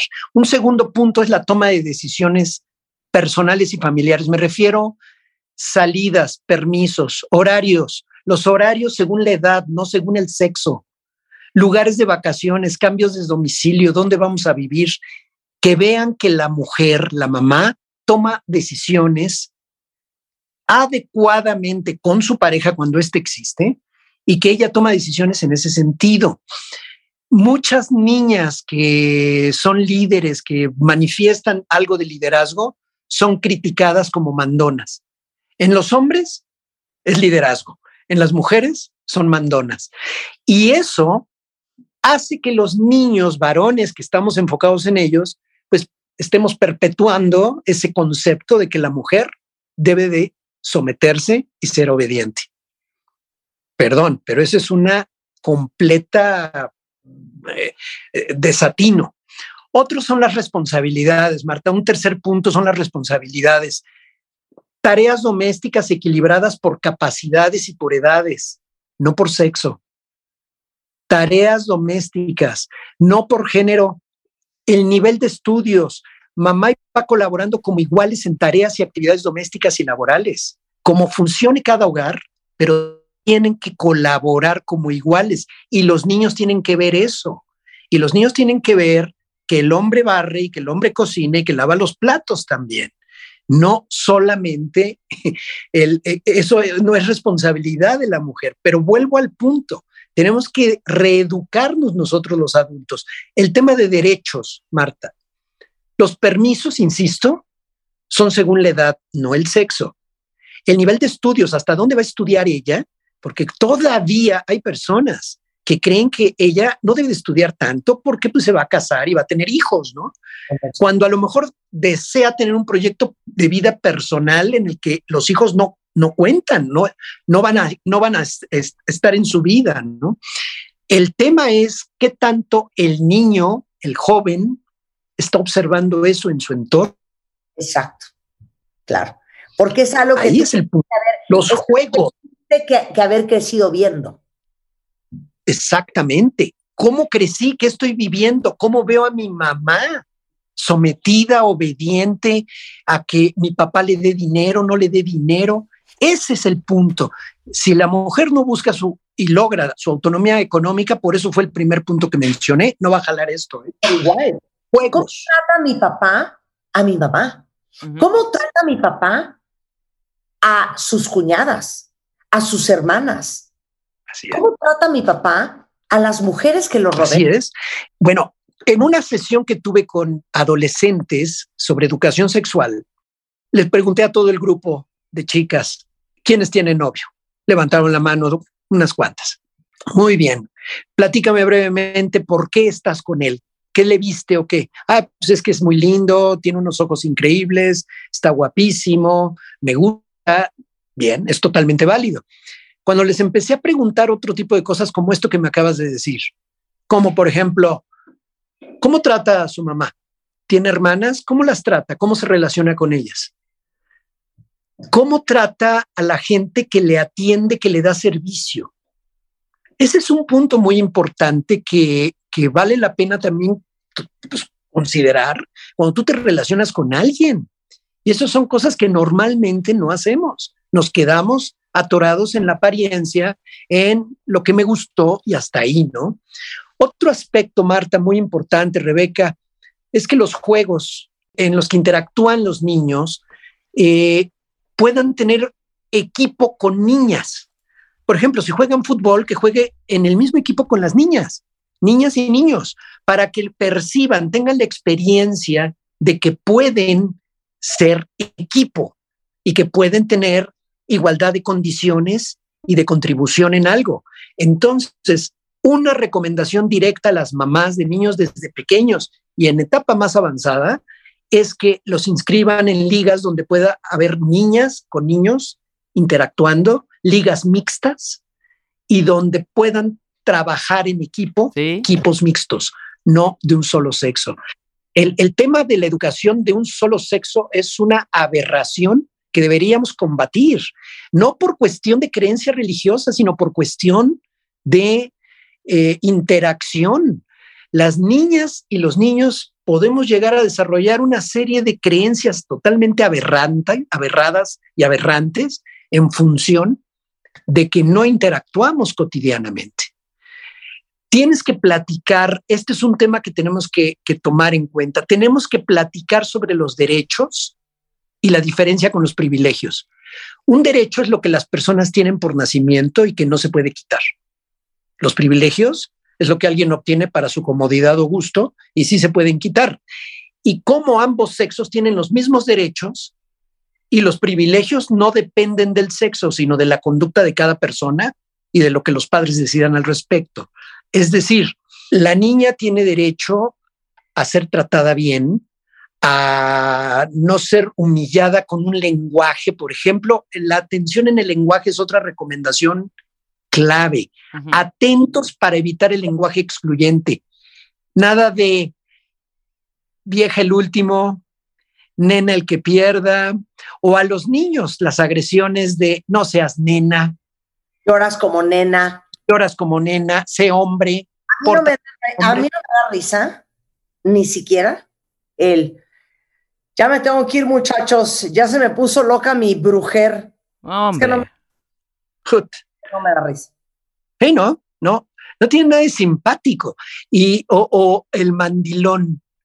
Eres mandilón porque en un momento dado quieres colaborar y estar en tu casa o hacer alguna actividad relativa a tu hogar o con tus hijos, ¿no? Entonces, es parte del patriarcado, es parte de este enfoque machista definitivamente. Entonces, este punto es clave también. Tienes que explicarle a tus hijos desde pequeño que a muchas mujeres las han maltratado a lo largo de la historia. Esto, esto que está pasando hoy en México y en el mundo es algo que hay que hablar con los niños, hay que explicarles, hay que contarles la historia. ¿Y cómo se cuenta esa historia, Vidal? Bueno, se le platica, puedes usar un personaje, te pongo un personaje célebre, María Montessori. María Montessori fue la primer mujer que tuvo título de médico cirujano en su país, en su época. Y cómo lo logró, o sea, hacer reseñas e historias donde digamos, a ver, ¿por qué la mujer no puede o no podía llevar a cabo lo que los hombres, para los hombres era lo común? O le puedes platicar un poco, Marta, sobre el derecho al voto. Por ejemplo, las mujeres no podían votar hasta hace relativamente poco en nuestro país. Y puedes hacer una referencia por países en qué año las mujeres pudieron empezar a votar. Entonces, el maltrato a lo largo de la historia debe de tener conciencia tanto la niña como el niño y por lo tanto decir, muchas mujeres hoy se están manifestando contra los hombres por esta razón. Platica sobre las diferentes ideas respecto al feminismo, que el feminismo implica tener las mismas oportunidades, la misma paga, los mismos derechos, no que es contra los hombres, pero sí debes de decirle, mantente atento para evitar contactos no adecuados. Aquí entra otro punto muy importante, Marta, la educación sexual. Claro. Clara, informada con base científica para ambos sexos y aclarar a los varones que la sexualidad no solo son las relaciones, ¿eh? sino la forma de relacionarse entre hombres y mujeres en diferentes ámbitos, en la escuela, las amistades, los noviazgos, y que efectivamente no es no y alerta especial a los niños desde pequeños, con bromas pesadas, con tocamientos disque de broma, las fotografías que se toman sin consentimiento y que luego envían, o los packs que aunque se hayan enviado de manera consensuada, cuando los reenvían, pueden meterse en problemas muy serios. Explícale qué significa la ley Olimpia. La Por ley ejemplo, Olimpia, claro. Por ejemplo, o sea, el uso indebido de la imagen de alguien te puede meter en problemas legales muy serios, ¿no? o, o el, o, o- o el- el imágenes de menores de con, con contenido sexual en tu celular puede meterte a ti, papá, dueño de la línea telefónica, aunque la use tu hijo, te puede meter a ti en problemas legales muy serios. Cuidado, y sí tenemos que tener un especial cuidado con los comentarios homofóbicos u ofensivos contra la comunidad LGBT eh, cuidarnos mucho, independientemente de cuál sea tu postura, estés de acuerdo, no estés de acuerdo, ese no es el debate. El debate es cómo evito que la violencia se incremente en estas generaciones. Vidal es pedagogo, es hombre, es papá de hombres, es especialista en desarrollo humano y fundador de la plataforma educativa para todos los papás, escuelaparapadres.com.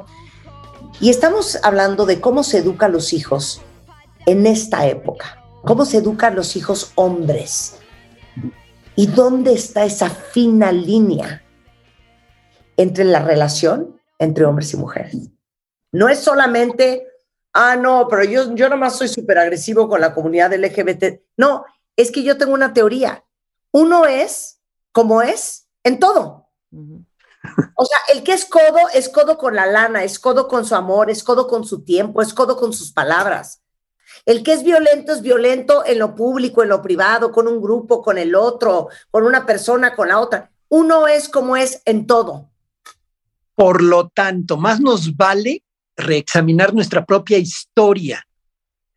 Y hay que comprometerse para enseñar a nuestros hijos a hacer lo mismo. O sea, no podemos ya hacer estas bromas. Insisto, lo de la ley Olim- Olimpia debe de ser un tema a tratar en las escuelas desde nivel primaria, quinto de primaria, sexto, secundaria. Tendríamos que hablar sobre qué es la ley Olimpia, cómo empezó, cómo ocurrió. Internet está lleno de información sobre eso. Revísalo. Los packs, la información, las imágenes que se envían, eh, aunque hay, insisto, aunque hayan sido consensuadas y la propia niña se la haya tomado, el hecho de que el hombre la esté reenviando ya es un delito. Entonces, educación sexual clara, cómo me relaciono con hombres y con mujeres en la escuela, amistades, noviazgos, deporte. es que educación sexual clara ya no solo es explicarle a los hijos cómo nacen, ¿no? cómo nacen los bebés o usa un condón.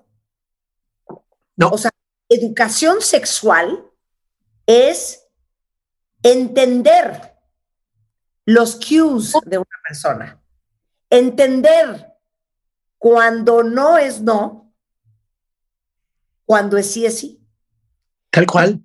Es responsabilidad de ambos, tanto de hombres como de mujeres. Educación sexual es explicarle a tu hijo, es correcto tener sexo con una mujer que está borracha, Por ejemplo, aunque ella te lo ruegue, te lo pide y te diga que sí. A ver, Vidal. por ejemplo, ese es un punto. O fíjate, el peor, lo peor, ya no hablemos de que me aprovecho de que eh, está bebida. Yo la emborracho con la intención de luego tener relaciones. Ese es justamente, eso es una variante de abuso. Variable, otra variable, exacto. Es una Estas las conversaciones que tenemos que tener con los hijos. abiertamente, abiertamente y los riesgos reales. Bueno, acabo de ver un ejemplo. Una persona de cierta edad, no te estoy hablando una persona grande, eh, vamos a hablar cuarenta y tantos, cincuenta años, eh, en, un, en el medio, en un medio donde había maquillistas y personas que le ayudaban en su arreglo. Y le dice a una, oye, preciosa, ¿me ayudas con tal o cual cosa? y la persona voltea y le dice, me llamo Emilia, no preciosa. Bueno, desde ese tipo de comentarios a los que estamos tan habituados, de manera cariñosa, incluso con la mejor intención, pueden ser mal interpretados en este momento. Claro.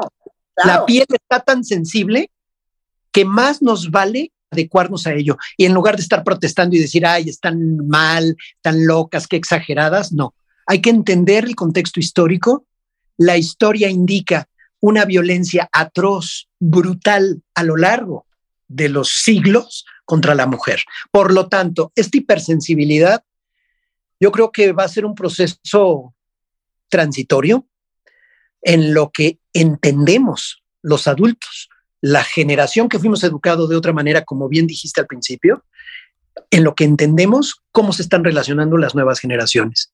Y esta hipersensibilidad efectivamente va a esa línea no bien definida, va a llevar a problemas muy injustos de efectivamente de un chico que tal vez tocó del brazo a una chica y pueda aparecer en el muro de denuncias anónimas de la escuela del chico que dijiste. Ok, a ver, pero a ver, yo les hago una pregunta.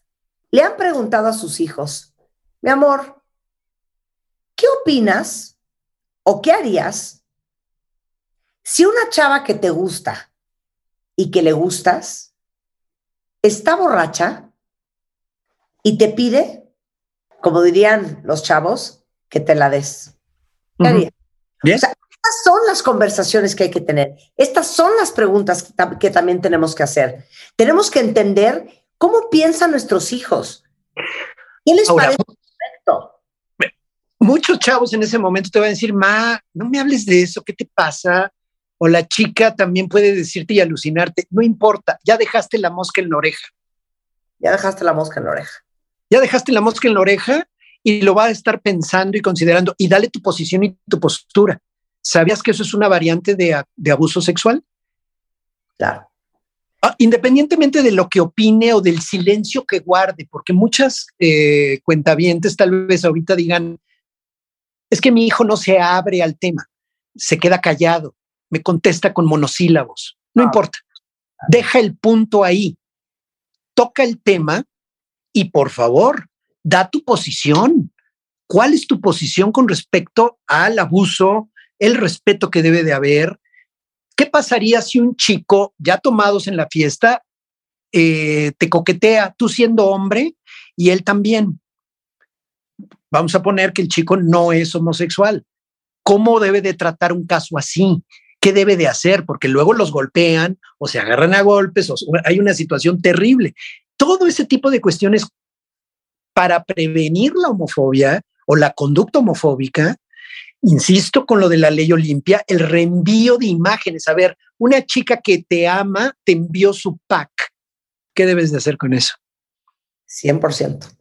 Y les digo una cosa, es una época muy sensible. Creo que esta época que estamos viviendo es parte de un cambio que va a ser histórico. Sí. En 100 años vamos a volver, vo- vo- volver atrás a contar esta historia y yo creo que este va a ser un gran turning point en la historia de el cambio en la forma en que son tratadas las mujeres. Totalmente. Y en este momento están, estamos hipersensibles y en particular las mujeres porque han sufrido todo esto. Tal vez dentro de 100 años esta hipersensibilidad ya no exista, ya no va a ser necesaria. Claro, porque esto ya no exista. Así es. Porque no sé si la palabra correcta es hipersensibilidad. Estamos hasta la madre. Así es, así es. Y tienen razón. Ya de mujeres que, que asesinan todos los días, de los abusos, del abuso intrafamiliar, de la violencia contra las mujeres, contra las niñas, de los insultos, del ninguneo, del sobaje. Hartas. Cuando yo hablo de hipersensibilidad, no me refiero a que estén exagerando la situación por lo que están viviendo, me refiero a cuando esa línea ya no se distingue, Marta, a cuando cualquier comentario, roce o mirada pueda ser interpretada como acoso. 100%. A Oye, eso es a lo que me refiero. Claro. Me imagino que tienes muchos recursos en la plataforma de Escuela para Padres. Invita a todos. Bien, por favor, escuelaparapadres.com y aquí el resumen que acabamos de platicar, por favor, si lo compartes en las redes de Bebemundo y de del programa. Encantado de que este material se difunda, se publique y procuraré en la medida de lo posible. Hay un curso sobre educación sexual en escuelaparapadres.com que grabé con Vicenta Hernández Haddad. Ella es una sexóloga de primer nivel, reconocida internacionalmente, y hay un curso de 12 clases sobre educación sexual por edades y donde se consideran todos estos aspectos también en escuelaparapadres.com y distinguir lo que es juego sexual, en el caso de los niños, de lo que ya puede convertirse en abuso, incluso con niños pequeños. Este punto también es clave. Ok, me parece sensacional. Eh, toda la información está en escuelaparapadres.com. Ok. En Twitter es escuela-padres, en Facebook Escuela para Padres de Vidal Schmil. Te queremos, Vidal. Muchas gracias por esta reflexión del día de hoy. Al contrario, un abrazo cariñoso y efectivamente es perfectamente eh, eh, entendible este hartazgo. Y fíjate, habemos hombres que también somos feministas en este sentido, no antihombres, sino de igualdad de derechos. 100%. Oigan, a ver, el otro día hablábamos de que para tener una piel espectacular no solamente es lo que te pones, también es lo que te tomas. Y les voy a contar que existe un shot, así, un shotcito, que ayuda a retrasar los signos de la edad. Se lo toman a la hora que sea. Y es colágeno hidrolizado, ácido hialurónico, biotina y vitaminas antioxidantes que aparte despigmentan. Se llama Star Shot. Y van a empezar a ver su piel mucho más radiante. Además, ahí les va otro tip. Te sirve para las uñas que se, que se quiebran mucho, el pelo que está perdiendo brillo. No saben la maravilla. Y es un shot 100% bebible. No necesita ni diluirse ni prepararse. Lo venden en Amazon, en Mercado Libre, en Sanborns, en Liverpool, online. Y eh, pueden ver todos los beneficios de Star Shot en etual.mx. W Radio. Escuchas lo mejor de Marta de Baile. Solo por W Radio. Jesús Díez es químico, enólogo, viticultor, vinicultor, maestro en enología, viticultura, tiene un MBA en administración, es fundador de la escuela Vino y Destilados Jesús Díez Vinicultura. Y amo hablar contigo, Jesús, amo hablar con él. Porque yo me carcajeo cuentavientes con todo respeto, Jesús. A ti y a Te todos voy a echar a Juan Carlos, ¿eh? Exacto. De este rollo. Déjame agarrar aire. Este rollo. Trae con el vino. Ya no puedo más. O sea, ya no puedo más. Y entonces comparan botellas, le toman una foto, bajan una app, lo degustan, lo beben, lo absorben, lo respiran, lo inhalan, lo exhalan. Y yo digo, hombre, métanse una coca, basta ya. Ya, ya bébanselo. Punto. Ya bébanselo. Dejen de estar gastando de esos dinerales. Bueno, buenos días a todos. Fíjate, Marta, que mucha gente se gasta el dineral en otras cosas. Hay quien se lo gasta, pues yo que sé, en maquillaje, o en ropa, o en un coche, o en un reloj. Hay gente que se lo gasta en vino. Ok, yo nomás dos- quiero hacer una pregunta. Espérate, Sí. nomás quiero hacer una Échale, pregunta. échale. Este es un sondeo de mercado. Cuentavientes. ¿Quién de ustedes piensa como yo? No hay para mí gasto más inútil que la bebida y la comida. Se te va a revertir, querida Marta. Ahora les van las 10 botellas más caras del mundo y les va a dar la clase Jesús. Venga.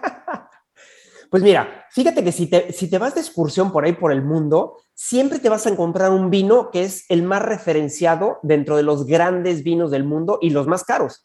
Se llama Romané Conti. El Romané Conti es un lugar, es un pequeño lugarcito que no tiene una sola, un- más que 800, menos de una hectárea es. A lo, a lo que voy con esto de la Romané Conti es que el valor del vino desde hace 400 años tiene un valor eh, fuera de lo común. Es un lugar pequeñito, se produce poco, se producen pocas botellas y es muy querido por los consumidores de vino porque verdaderamente es un vino que es fuera de serie. Es en la Borgoña, es en Francia. Pero yo he visto este vino, yo he visto este vino en, en, en Las Vegas vender una botella de este vino en 400 mil dólares, no 400 mil pesos, 400 mil dólares. Y tengo la referencia, es increíble que puedan vender una botella en Las Vegas por 400 mil dólares, pero la gente la compra, que es peor. Sí. Entonces se van a una fiesta y se sientan ese- esa noche y se toman una botella de Romané Conti por 400 mil dólares.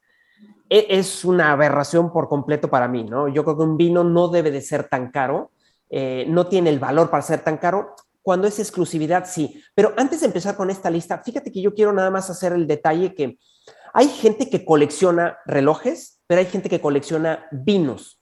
Tú puedes coleccionar vinos para dos motivos. Primero, porque eres rico y quieres coleccionar vinos y tomártelos algún día. Pero hay gente que lo colecciona por negocio. Claro. Tenemos eh, una botella que se llama Aurum Red, que es eh, una botella que hacen en España. Y esta botella, por el simple hecho de tratar el campo con ozono, sabemos que el ozono se utiliza para, muchos, para muchas formas de desinfección. Un señor estaba enfermo de la columna, le inyectaron una composición de ozono con, y lo rejuveneció y dijo, se lo voy a poner a mi vino. Y empezó a ponérselo a su vino y ahora vende los vinos. La botella de vino la vende en 25 mil euros. El siguiente. Egon. Müller. Egon, Müller, Schaschofberger, Riesling, Trockenbirsendausling. ¿Cuánto cuesta? No vi porque 40 no mil traigo mis pesos. lentes de ver. ¿Cuánto? 40 mil pesitos. Y le digo que a lo mejor la botella no es de 750, es de 375, o sea, la mitad del, valor, del, del volumen de la botella normal. Pero la gente paga por este tipo de cosas igual que paga por subir a la luna y por subirse en el Concorde en su momento. Y hay gente que no le interesa subirse a la luna o ir al Concorde. Hay le- le- gente que le interesa tomarse un, un vino de este estilo, ¿no? Pero hay un Egon Müller, Egon Müller, Sí. ¿ok? 821 mil pesos. La botella. Claro. Tú, pediste, tú pediste una copita. Claro. No, yo ¿sabes pedí la botella, güey. Ah, no, No, te va a ¿sabes lo costar que pasa? 800 mil pesos, güey. No, no, cuando tú vas a un restaurante tienes que tener mucho cuidado porque tú tienes que ver la carta de vinos primero. Porque luego te suelen hacer la trampa de le traigo una botella sin saber el precio y es cuando dice Rebeca, pues ahora paga el que me invitó, ¿no? Y te sale la botellita en tres mil pesos. No, tienes que primero ver qué valor tiene la botella y entonces pedir esa botella. Nunca pidas una copa de un vino sin, haber, sin saber qué valor tiene, porque te pueden meter en una copa de vino 1.500 pesos, en o una copa, en- ¿O 40 mil? o 40 mil. A lo que voy yo por eso es que siempre te tienes que, siempre tienes que ver los vinos. Y dos detalles bien importantes. Cuando tú invitas a alguien, tú no le dejas escoger la botella a ese alguien. Tú escoges la botella porque tú estás invitando. Es Claro. súper importante. Y si él la quiere escoger, él tiene que tener el detalle de no escoger una botella muy cara porque tú no, porque él no va a pagar. Tú, tú eres el que lo estás invitando. Importante eso, ¿eh? El, el, el Egon Müller tiene Sí. uvas pacificadas y deshidratadas. No, no, y ahorita vamos a ver cómo se hacen esas uvas, porque el siguiente vino que, va- que estás viendo en una lista de los 10 vinos más interesantes que tienen en el mundo, se llama el Chateau d'Yquem también. Y es un vino que se hace igual que los Trockenbeeren Auslese, y es que las uvitas se pudran. ¿Cómo? Y cuando las uvas se pudren, es cuando hacen el vino y es cuando aumenta 10 veces o 20 veces su valor. Es una, se llama podredumbre, pero se llama noble, porque te hace que el vino tenga mucho más valor, tenga mucho más características aromáticas a un vino dulce de postre. Se llaman vinos con botritis. Botritis es un hongo que ataca, los que ataca las uvas. Y lo que hace el hongo es, sin romper la uva, deshidrata la uva, te la hace pasita y tú haces el vino con pasitas. Se llaman vinos botritizados o botríticos de la botritis cinerea, que es un honguito que se ataca. Y es súper especial porque se hacen en Burdeos, se hacen en Alemania y se hacen en Hungría. Los Trockenbeeren Auslese, los, los vinos de botríticos de la zona de Sauternes y los vinos de Tokai son muy típicos de hacer eso y el valor de estos vinos es altísimo. Lo tomaban los zares, los toma- lo tomaban los papas, tenían una reserva de estos vinos porque los vinos son difíciles de hacer, tardan mucho en fermentar, pero cuando ya tienes hecho el vino te puede durar 150 años. Claro, regresando del cortés Chateau Lafitte, Penfolds, Cheval Blanc, Heidsieck, y Cabernet Sauvignon. Al volver, no se vayan. Lo mejor, lo mejor de Marta de Baile, solo por W Radio. W. Hacemos una pausa. Estamos de regreso en W Radio en La Risa y Risa con Jesús Díez, que es nuestro maestro de enología, viticultura y vinicultura, aprendiendo sobre las 10 botellas más caras del mundo que no puedo creer. O sea, empezamos con botellas de 351 mil pesos, ya vamos en botellas cuentavientes, aunque usted no lo crea, de 3 millones 180 mil, que es el Chateau Lafitte que seguramente algunos de ustedes han escuchado ese nombre, porque es bastante famoso, Chateau Lafitte. ¿Cuál es el cuento de esta botella? No, lo ¿Cuál es el cuento de este vino? Fíjate, este vino, este vino es, es de una región que se llama Burdeos, para que eh, seguramente la gente recordará ello. Es uno de los, de los cinco vinos más importantes dentro de Burdeos y de los diez más importantes dentro del mundo. Este Chateau Lafitte, desde 1700, Thomas Jefferson lo había clasificado, Thomas Jefferson, el presidente de los Estados Unidos, en aquel entonces, bueno, un poco después, lo había calificado como uno de los mejores burdeos que había en la zona, antes de que en el mismo Burdeos hicieran una clasificación 100 años después de los mejores vinos. Este señor ya había hecho una clasificación y lo que hizo él es que algunas botellas que se dice que vienen de la cava de Thomas Jefferson, están subastadas y por eso tienen este valor, sobre todo en Estados Unidos. En Estados Unidos, eh, todo lo que sea de alguien que ha hecho historia dentro del país vale mucho. El sombrero de, de, de- de mucha gente, de, de- de presidentes, de El eh, bastón de botellas. Churchill. En la de botella de, Churchill, fulano. exactamente. Ah, sí, Es correcto. espectacular. espectacular, pero pagan millones de dólares por ello. En una botella de vino funciona igual. Esta botella no se la toma la gente. Una botella de Chateau Lafite que tenía en la, en, en la cava guardada de Thomas, no se la toma. Es una botella de colección. Es como Claro. un coche. Hay coches que no se sacan a la calle. Hay coches que van en grúa a la exposición y regresan en grúa. A lo que, o en una plataforma, no una grúa, en una plataforma. A lo que voy con esto es que hay botellas que son muy caras, pero no son de venta, son, son el valor que, como digo, están en una subasta. Pero un Chateau Lafite normal en México te puede estar costando 25 mil, 30 mil, 35 mil pesos la botella, llegando en una añada buena hasta 70, 80 mil pesos una botella. Entonces es interesante. Cada país tiene esto, así como Francia tiene esto. Otro vino es Penfolds. Penfolds es otro vino que tiene un renombre importantísimo y es australiano. Y también se han vendido botellas por 160 y tantos mil dólares de Penfolds. Entonces, cada uno de estos son valores que alcanzan, pero en subastas, acuérdate. Pero siguen siendo grandes vinos del mundo como Cheval Blanc o como eh, que es una botella espumoso, que es e- esta toma renombre porque, porque es un naufragio, recuperan la botella de un na- naufragio y sacan a subasta la, el naufragio. El naufragio fue Segunda Guerra Mundial, bombardeado por un submarino alemán, entonces como que toma renombre, ¿no? Claro. Esto, digo, son botellas muy caras, pero te voy a decir una que podemos tener a mano. Todo el mundo conoce un vino que se llama Pingus. Pingus es un nombre de Ribera del Duero. Y un día un señor que se llama Robert Parker, que es un, eh, es un catador de vino, que es el gurú del vino en Estados Unidos, puntuó una botella de Pingus en 100 puntos. Y entonces todo el mundo quería la botella en Estados Unidos. Mandaron el contenedor entero de Pingus para Estados Unidos y a la mitad del, a la mitad del viaje se hundió el barco.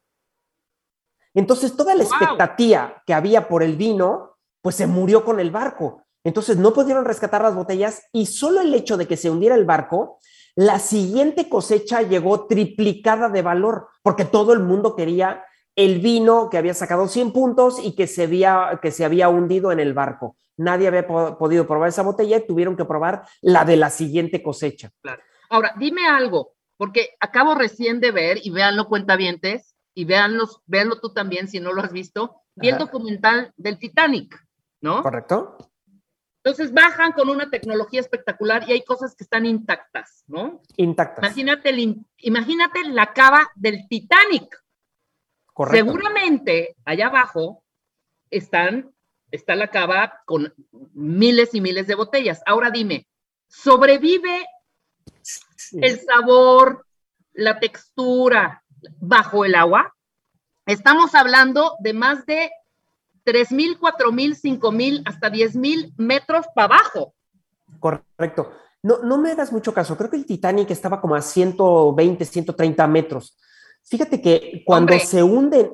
3.000 metros para abajo bajaron estos señores. Ah, sí. Ah, bueno, Sí. entonces ten- tengo mal el dato yo. A lo Sí. que voy yo con, con- con estas, estas botellas que se quedan en el, en el mar, en el mar hay una cierta presión atmosférica. Cuando tú vas bajando, cuando eres buzo y vas bajando, el pulmón se te va reduciendo. Y entonces por esa presión atmosférica, pero por ejemplo, las botellas que mejor resisten esto son las botellas de vino espumoso, porque las botellas de vino espumoso tienen una sobrepresión. Cuando tú las descorchas, sale volando la espuma y está padrísimo, como en las carreras de Fórmula 1. Pero. ¿qué pasa cuando tú esa botella la empiezas a bajar en el mar? Empieza a tomar una presión estándar, una neutral. No tiene presión positiva, sino tiene negativa. A lo que voy es que esa botella se mantiene perfectamente bien y el corcho dentro de la botella sin quererse escapar. Por eso está tan padre eso de que las botellas vayan al fondo del mar, porque se Claro. conservan en un ambiente, temperatura muy fría, que eso es lo que necesito para una botella de vino. La presión no te hace que el, que el corcho salga volando. Y entonces se conservan 50, 100, 200 años, siempre y cuando el corcho resista. Pero Mira, hoy en día ponen botellas a envejecer en el mar, ¿eh? Ok, aquí está, 3.800 metros de profundidad está el Titanic, aunque el tema no es el Fabuloso. Titanic, pero te digo que esa era mi duda. Claro, en el momento de emerger, o sea, esas, el corcho, pues sí debe explotar por la presión y todo este rollo. Claro, lo que pasa es que tú tienes una presión al revés.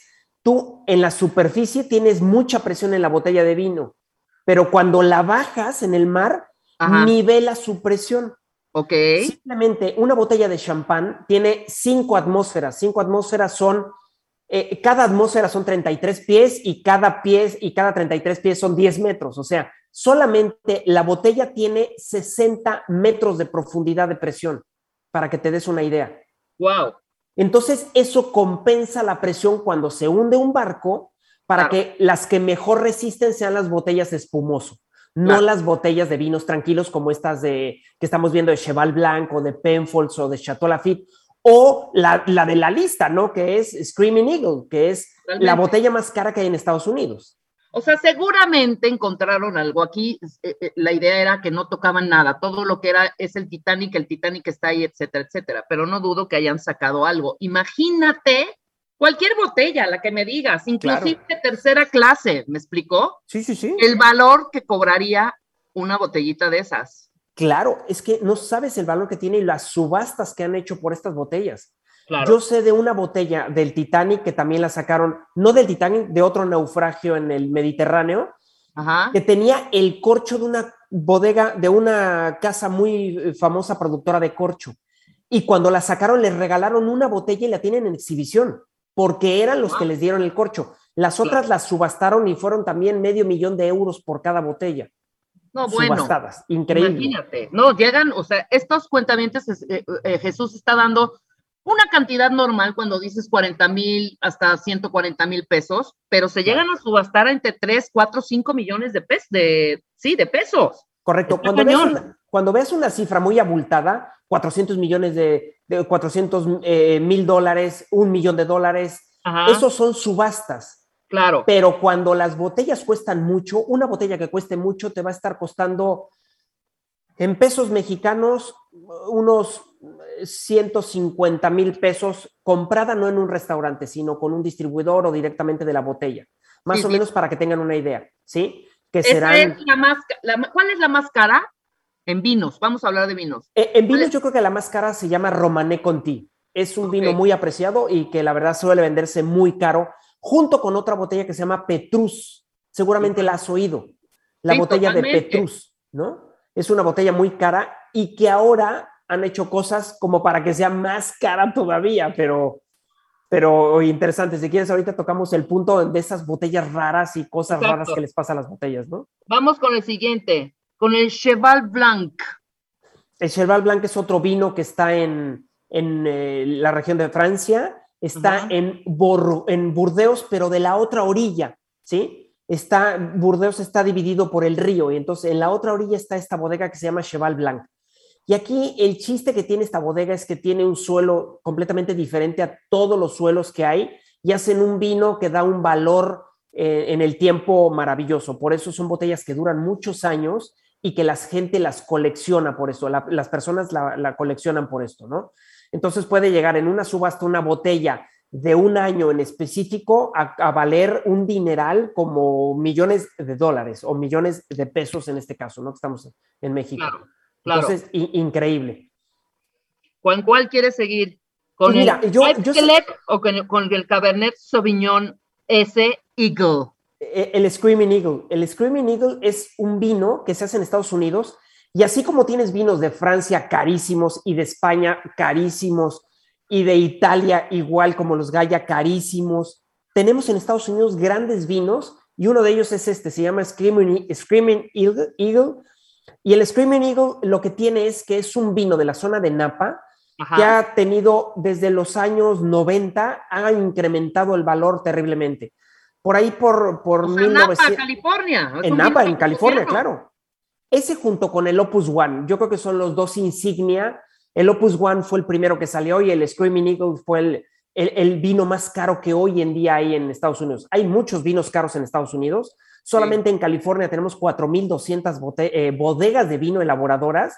Tienen infinidad de vinos y venden los vinos muy caros y la gente los compra porque hay muy buen nivel adquisitivo.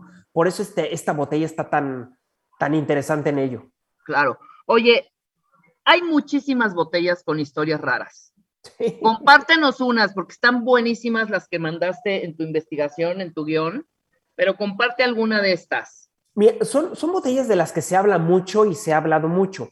Te voy a hablar lo, que, lo más reciente, por ejemplo. Hace poquitito eh, me tocó estar en, en- en la NASA y es divertido ver todo lo que pasa en la NASA. Es- se los recomiendo, vale la pena que vayan a Houston a la NASA, está padrísimo. Y lo bonito de este asunto es que encuentras muchas cosas relacionadas con el mundo del vino y una de ellas es que se llevaron una botella de Petrus, una botella de Petrus que está valiendo, no sé, 100 mil dólares, se la llevaron a- al, al espacio y simplemente por ir en una cápsula al espacio y al regresarla, creo que fueron 14 o 18 botellas las que se llevaron, que fueron poquitos meses, 13 o 14 meses fueron al espacio. Y cuando regresaron ya las querían subastar en casi un millón de dólares, 980 mil dólares. Lo, lo importante de esto es que la gente, hay gente para comprar este tipo de botellas. Entonces, Ajá. por un detalle tan bobo como eso, la botella puede irse a la nube, ¿no? Te voy a contar una cosa padrísima porque a Juan le va a gustar mucho. Eh, yo sé que a Marta no le va a gustar, pero bueno, ahora estábamos habla- hablando de los whiskies porque Sí. eh, los whiskies, eh, Marta va más por el vino que por el whisky, yo creo. El whisky, fíjate que se fueron unos, unos exploradores a la Antártida, una exploración inglesa. 1912 es- pusieron la expedición en, en la Antártida y por un golpe de clima se tuvieron que ir de ahí y abandonaron todo lo que estaba ahí y abandonaron botellas de whisky de Escocia. Y hace poquito, 1900, eh, en, perdón, en el año 2018 o 2017, encontraron el, el laboratorio que tenían ellos para la expedición y vieron que tenían unas botellas de whisky y se las trajeron a Escocia. Tenía 100 años el whisky. Y entonces naufragio. probaron la botella, impresionante, probaron la botella y se la dieron a un Master Blender. Master Blender es el que hace la mezcla de los whiskies en Escocia. Y él pudo, después de hacer una mezcla de 250 diferentes botellas, whiskies, barricas, zonas, bodegas de elaboradoras en whisky en Escocia, reproducir el mismo whisky de hace 100 años. Imagínate el trabajo que es eso. Después de una gran mezcla y reprodujeron esto y hoy en día, bueno, es muy sonado este caso de, de, la reproducción de un, de un whisky de hace 100 años perdido en la Antártida, que lo tienen aquí. La verdad es, es una historia padrísima de, de botellas que se van perdiendo, ¿no? Tanto en... Hay botellas tan raras que, por ejemplo, Segunda Guerra Mundial, vienen los nazis, quieren llevarse todas las botellas porque a ellos les gustaban las botellas de vino. ¿Sabes qué hacían con las botellas de vino? Las enterraban, pero les ponían un hilo de cobre, enterradas con hilo de cobre sobre un camino. Y entonces la gente pasaba, los hilos de cobre no se veían y ellos sabían que en cada hilo de cobre las, había una botella de vino. Así escondieron las grandes botellas de Francia de vino y con eso fue con lo que empezaron la reconstrucción francesa en las zonas de vino. ¡Wow! Después de la Segunda Guerra Mundial. Está padrísima la historia. Claro. Porque la verdad, el vino los hizo salir adelante y eso es una maravilla, la verdad. No, ¿cómo, cómo crees que no? Por supuesto. Pero bueno.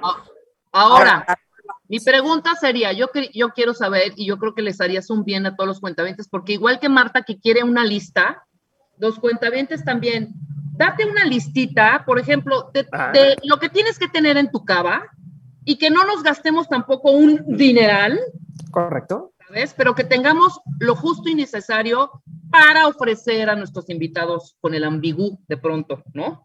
Bien.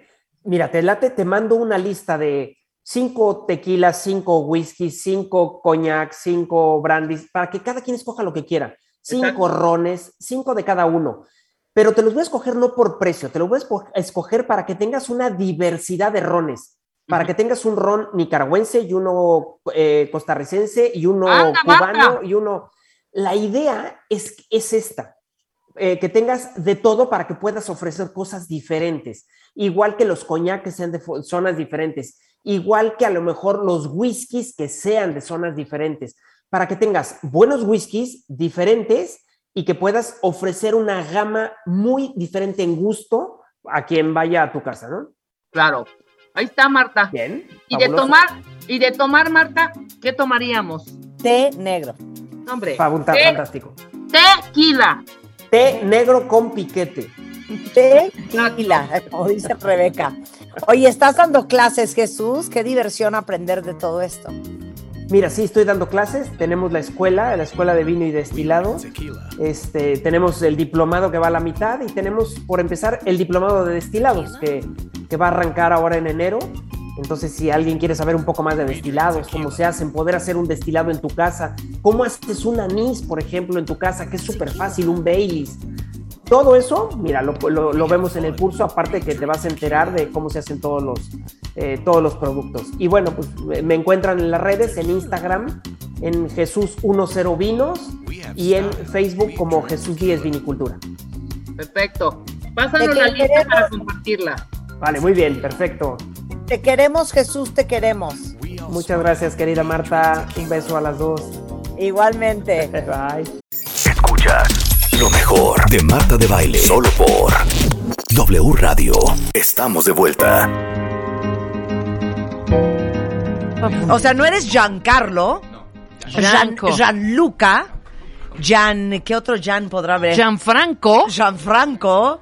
Giancolo. Joan Manuel Serrat. Joan- Es- claro, sí, es catalán. Es Gianco Abundis, es experto en educación financiera desde hace 38 años, fundador y presidente de la Asociación Nacional de Educadores Financieros. No puedo creer que hay una asociación de educadores financieros. Así es. Muy buenos días, ¿cómo están? Muy bien, ¿y tú? Bien, muchas gracias. Me gusta. ¿Con quién andas? Bueno, es un cuate que se llama Gianco. Ajá. Y es el fundador de la escuela de, de- de- Sí, de, educación financiera. muy, muy internacional. Sí. Autor del libro Saber Gastar, que es de Editorial Santillana, y creador del primer canal de televisión en el mundo dedicado 24 horas a la educación financiera, porque 7 de cada 10 mexicanos tenemos problemas con nuestras finanzas, solo 3 de cada 10 liquidan sus tarjetas cada mes, 5 de cada 10 no ahorran nada nunca, ¡Nunca! y 4 de cada 10 gastan más de lo que ganan. ¿Sabes qué, Yanko? Mande. Es que nadie nos enseña. Fíjate que yo estudié una carrera que son matemáticas. ¿Estudiaste matemáticas? Sí, ¿Actuario? yo soy actuario. Nada más dime una cosa, ¿cómo uno decide salir de prepa y decir, ¿Por qué? ¿sabes Pues, qué? Claro, porque uno está bien chiquito. Yo me quedé picado con despejar bien. Exactamente. Voy a estudiar esto. Yo voy a averiguar dónde quedó Z. ¿Sabes qué? La ecuación lineal es lo mío. Pues fíjate que yo creo que esto es vocación, y, y no saliendo de la prepa, sino desde que estás muy chiquito, ¿no? En el jardín de niños. Yo soy numérico desde que, mira, a- aprendí a contar antes de aprender a leer. Te Claro. lo juro. Ya, ya. Sí, se traen Si la ¿no Sí. dicen que la actuaría es la carrera más perra que hay? No, no, pues yo creo que hay varias, ¿no? Tiene que ver con tu, con tu vocación, con tu gusto, ¿no? Sí. Si a mí me pones a estudiar derecho, seguramente sería el peor abogado de México. ¿no? Claro, sí. Sí, porque no, no tengo, no tengo esa habilidad y las matemáticas siempre me han gustado mucho. Y en los últimos 19 años hemos estado dedicados a tratar de bajar ese mundo numérico Sí. al piso en donde estamos las personas comunes y corrientes, porque si no se convierte en algo muy complicado. Claro. Y entonces te hablan de finanzas y, y te, te empiezas hasta a rascar y dices, no, Claro. no, eso, eso es para, para gente que ha estudiado muchísimo. Sí, sí. Y la realidad es que no. Tenemos relación con el dinero todo el día, todos los días. Tienes razón. Tenemos razón nosotros de, de- de sentir miedo, pues de repente la educación que nos han dado en, en México y en muchas partes del mundo, pues no es la adecuada y entonces le tienes miedo a los números. Claro. Cuando en realidad debe de ser una relación muy sana. Y ahorita dabas unas estadísticas que son verdaderamente escalofriantes. ¿Podemos nosotros ahorrar? Y la respuesta, de- déjenme les digo, en México terriblemente hay muchos millones de nuestros hermanos que están en la miseria, ¿sí? Lo sabemos. Pues a ellos no les puedo decir, oye maestro, ¿por qué no ahorras? Por- porque ellos a lo mejor no comen tres veces en un día. Pero todos los que estamos en la clase media, en cualquier nivel de la clase media, todos podemos ahorrar. Algo bien importante que les quiero comentar es que muchas veces en los estudios que yo hago, cuando le preguntas a la gente, ¿qué entiendes por ahorro? Pues te hablan de, de, eh, ponerle tres mil pesos, cinco mil, ocho mil, treinta mil. Y les digo, no, maestro, el ahorro son dos pesos, son cinco pesos, son diez. Que dejes de gastar en tonterías. Claro. Porque todos gastamos en cosas que no necesitamos. Claro. Y la primera gran cuestión que tenemos que poner en la mesa, todas las personas, es, ¿lo necesito? ¿Lo puedo pagar? Esas son las primeras dos. Ah, ¿ya está ahí? ¿Lo necesito? ¿Lo puedo pagar? Y partiendo No, de pues ahí, ya me la mataste. entonces nosotros podremos crecer. Porque otra vez, si yo dejo de gastar en cosas inútiles, y miren, yo les dejo un ejercicio a la gente, la que nos está escuchando hoy. A ver, el fin de semana, abran su ropero, closet de armario, donde guarden sus chivas, Sí. y vean qué cantidad de cosas tenemos que probablemente tengan una apuesta o hasta que estén etiquetadas, No, Marta. sí, Totalmente. Entonces Totalmente. fueron compras de impulso. Porque dices, oye, me compré este trajecito negro, amarillo, blanco, ah, pero lo uso, bueno, lo estás desquitando, lo estás disfrutando. Claro. Pero muchas veces compramos cosas de impulso y que son los 100, los 200, 500 pesos. Cuando yo me cambio de casa, sacamos cajas y cajas y cajas de cosas que se van a la basura, cosas que compraste con tu dinero, que gastaste y que finalmente no usaste. Claro. Esa es la realidad. No se requiere ser millonario para vivir bien. Hay que aprender a gastar. Saber gastar es el secreto. Sí, claro. Ay, ¿Y, cómo mío. aprendemos? Mira, lo primero es imponerse un reto, que es el reto del ahorro. ¿Cómo? ¿Cómo podemos ahorrar? Fíjate, muchísima gente nos contesta a esta pregunta, ¿por qué no ahorras? Pues no me alcanza, o sea, Claro, a duras no penas para los frijoles. no me sobra. Pues si, si no- ni siquiera alcanzo a llegar a la quincena, ya ando pidiendo Claro. prestado y haciendo tandas y cuánta Claro, cosa. Porque seguramente vas a decir que es al revés. Quitas de lo que ganas tu ahorro y de ahí lo que te queda es para gastar. Te voy, bueno, es- esa es la fórmula de los abuelos. Sí. ¿Estás de acuerdo? Claro. Que ni siquiera fueron a la escuela, no, no hicieron una universidad los abuelos. Entonces, lo que resulta es algo muy sencillo. Vivimos en una vorágine mercadotécnica que nos dice gasta, gasta, gasta, gasta, vas a ser más guapo, vas a ser más inteligente y le vas a caer mejor a todos los demás, cosa que es absolutamente falso. Sí. ¿Sí? Ahora, yo no puedo, soy compulsivamente gastador, no se me da. ¿Sí? No- no- Nomás el, el ahorro y yo no somos amigos. ¿Sí? Yo aquí tengo una fórmula que hemos trabajado durante muchos años. Es, es algo personal que yo le aprendí a mi madre en paz descanse y que por supuesto lo puedes llevar a cualquier terreno. Y, y lo hemos llevado con muchas personas y se denomina el autorrobo. ¿Sí? ok. Sí, sí. Imagínate que yo a- ahorita a alguna de ustedes le pido que me regale 50 pesos. Regálame 50 pesos. Con mucho gusto. ¿Para qué? Yanko. Regálamelos, gracias. ¿Sí?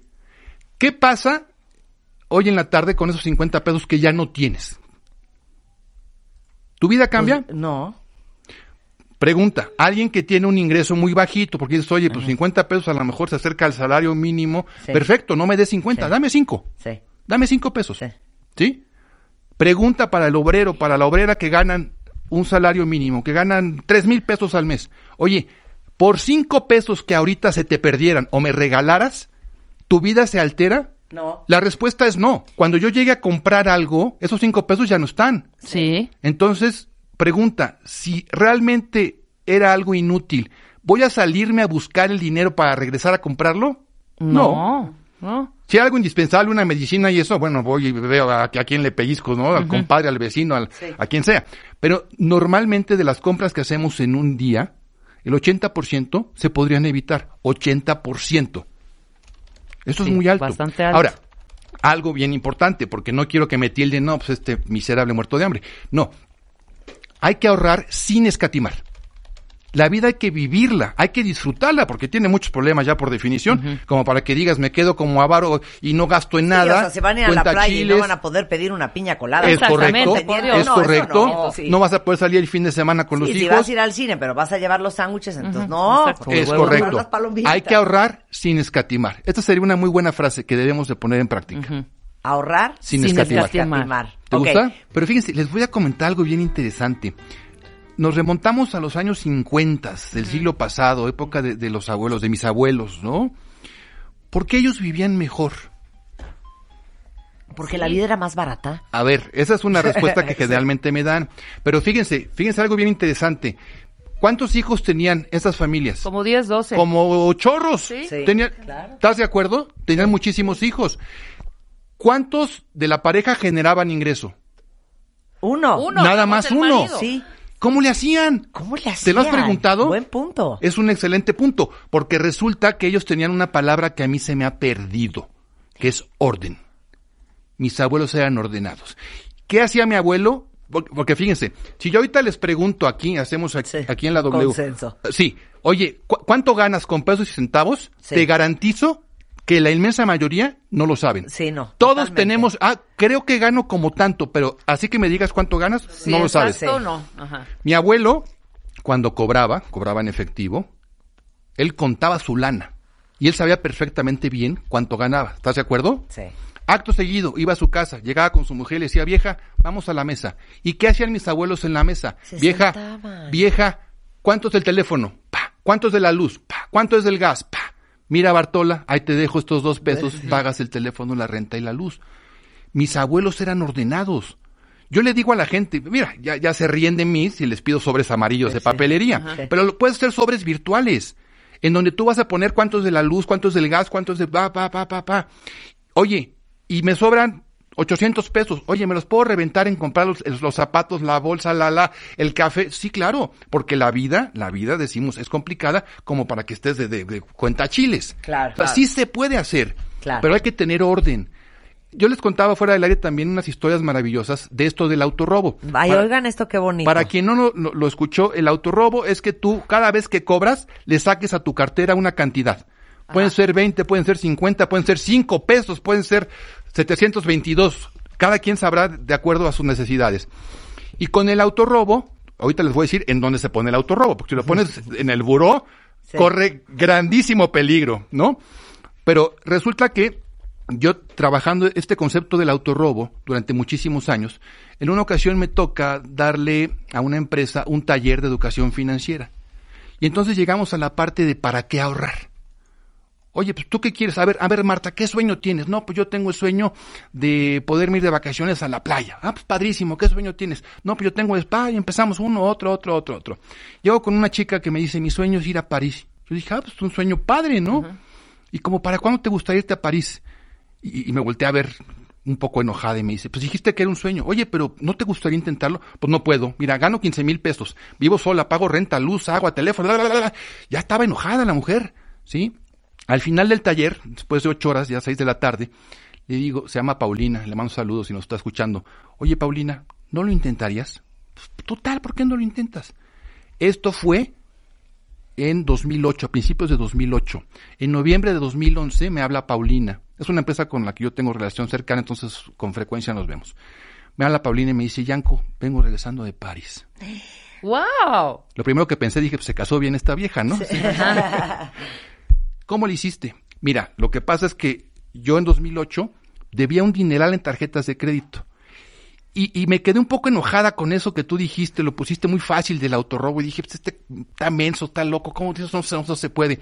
Pero, pero también me quedé con el reto. Entonces llegó la quincena y dije, pues me voy a autorrobar 50 pesos. Y de repente vio que no pasó nada. Su vida no se alteró. Dice, ¿y si me autorrobo 60? Y así lo fue creciendo. A finales de 2008, con el aguinaldo, pagó sus tarjetas de crédito y empezó a ahorrar para el viaje.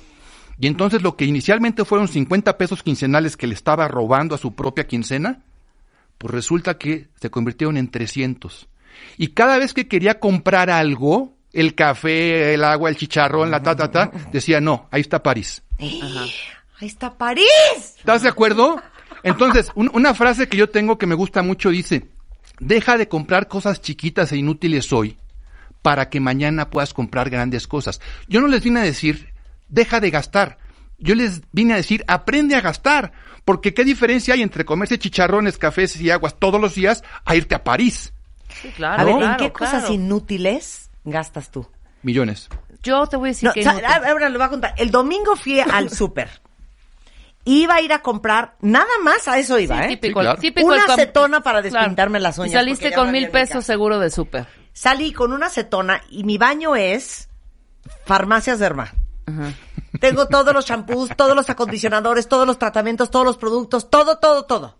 En cantidades industriales. Salí del súper con la acetona. Con una mascarilla para el pelo. Con un cepillo nuevo. Con unas ligas para el pelo. Tengo 300 ligas. Con una pinza para agarrarte el pelo. Salí con, creo que compré manzanas, que llegué y aparte ya había, o sea, todo mal y me, hagas- me, me acabé gastando, ¿qué te gusta? ¿Mil pesos? Mil pesos. Cuando yo iba por, por una una acetona que yo cuesta cuesta 80 50. pesos. O sea, no, muy mal. Y en eso, en esas estupideces, se te va un dineral. porque no partimos de un presupuesto. Y algo bien importante, no requerimos ser matemáticos para hacer un presupuesto. Se requiere grado académico segundo de primaria. ¿Sí? Claro. Y podemos hacer un presupuesto. ¿Y qué significa la palabra presupuesto?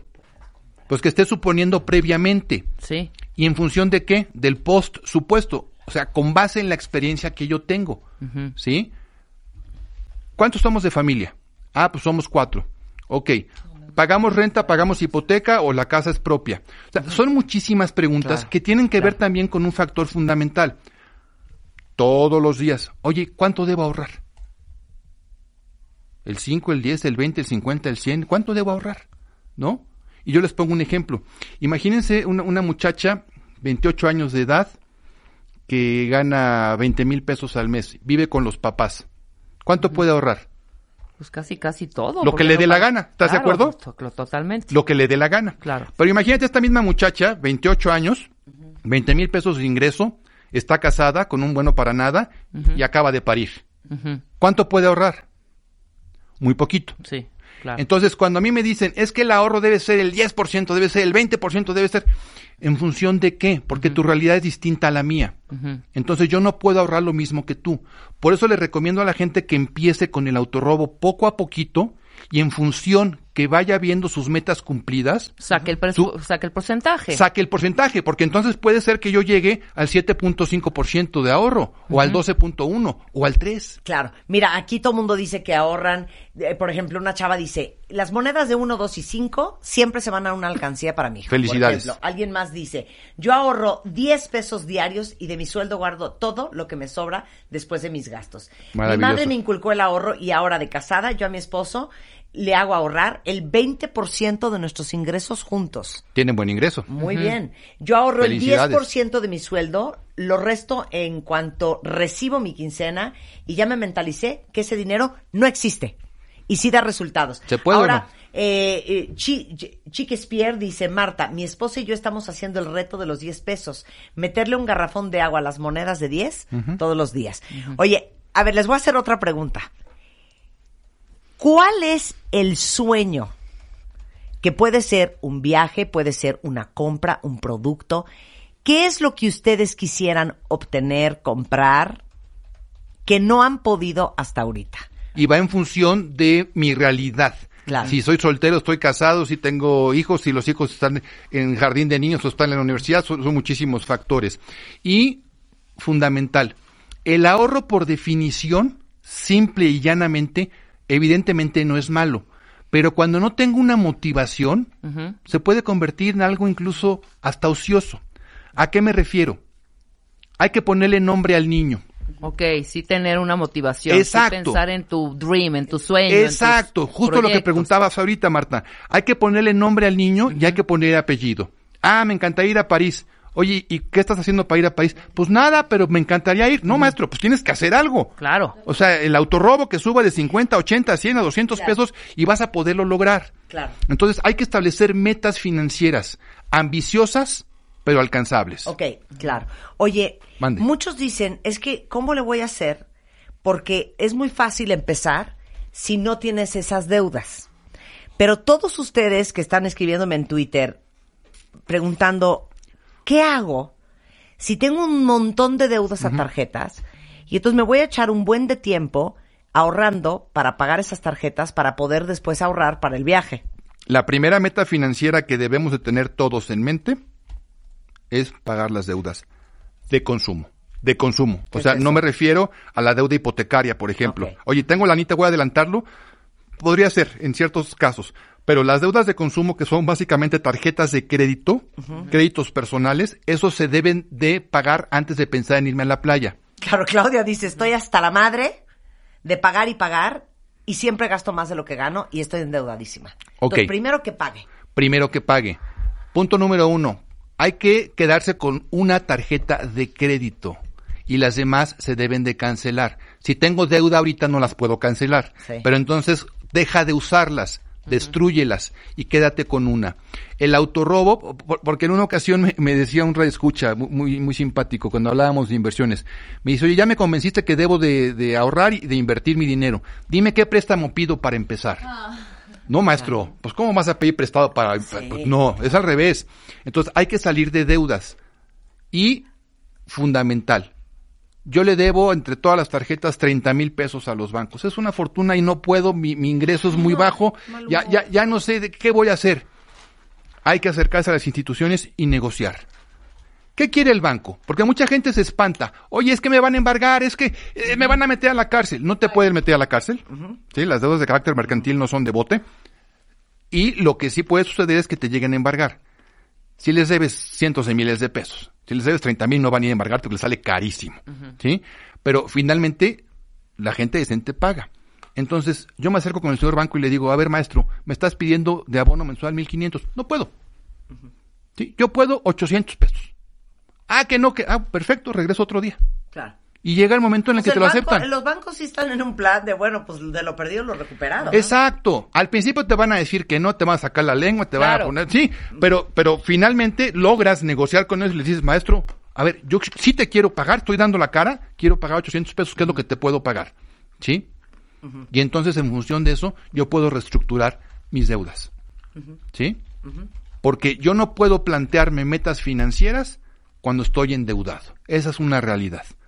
Primero debo de pagar todo lo que debo atrasado, ponerme al corriente y aprender a gastar en función de lo que llega al bolsillo, no de lo que yo quisiera ganar. Porque si tú le preguntas a las personas que conoces, ¿estás satisfecho con lo que ganas? El 99.9 te va a decir, no, quiero más. Claro. Y si, y si ese quiero más te cumple, Rebeca, y, y ya te subí cinco mil pesos más el sueldo, en dos meses vengo y te pregunto, y me dices, quiero Claro, más. sí. Y, y al infinito. Entonces, lo que tenemos que hacer es en vivir, es, es vivir en función de lo que yo gano, no de lo que quisiera ganar. Por eso mi frase, lo que está puesto en el libro, dice, no es más rico el que gana más, sino el que sabe gastar. El tema es saber gastar, aprender a gastar. Oye, Yanko, aparte de que nos das clases todos los lunes a las 7 de la noche en el consultorio MOA, Ahí los esperamos. en School of Money, damos clases de cómo ser financieramente más inteligentes. Yo siempre digo, oye, nos matamos trabajando Sí. para generar nuestro dinero y lo manejamos tan mal Y lo que es gozan un otros. crimen y lo gozan otros. A ver, aparte de eh, el School of Money todos los lunes en, ah, en Revista MOA, en todas sus redes, ¿cómo puedes ayudar a los cuentavientes? ¿Dónde te encuentran? A ¿Las través de, Facebook, con muchísimo gusto, escríbame a redes sociales. Estamos en diferentes redes sociales, en, en Twitter, en Instagram, con muchísimo gusto. Y por supuesto, todos los lunes contestamos lo que nos pregunten a través de School of Money. Es Gianco, con G, Gianco Abundis. Con Z. Eh, es un amor a- por dentro, pero va a ser durísimo para organizarlos y sacarlos del atolladero en donde estén. Es fácil y se requiere disciplina, paciencia y tiempo. Y sí se puede. 100%. Yanko Abundis en Twitter y yankoabundis.com en web. Escuchas a Marta de Baile por W Radio. Síguenos en Facebook, Marta de Baile. Y en Twitter, arroba Marta de Baile, Marta de Baile 2022.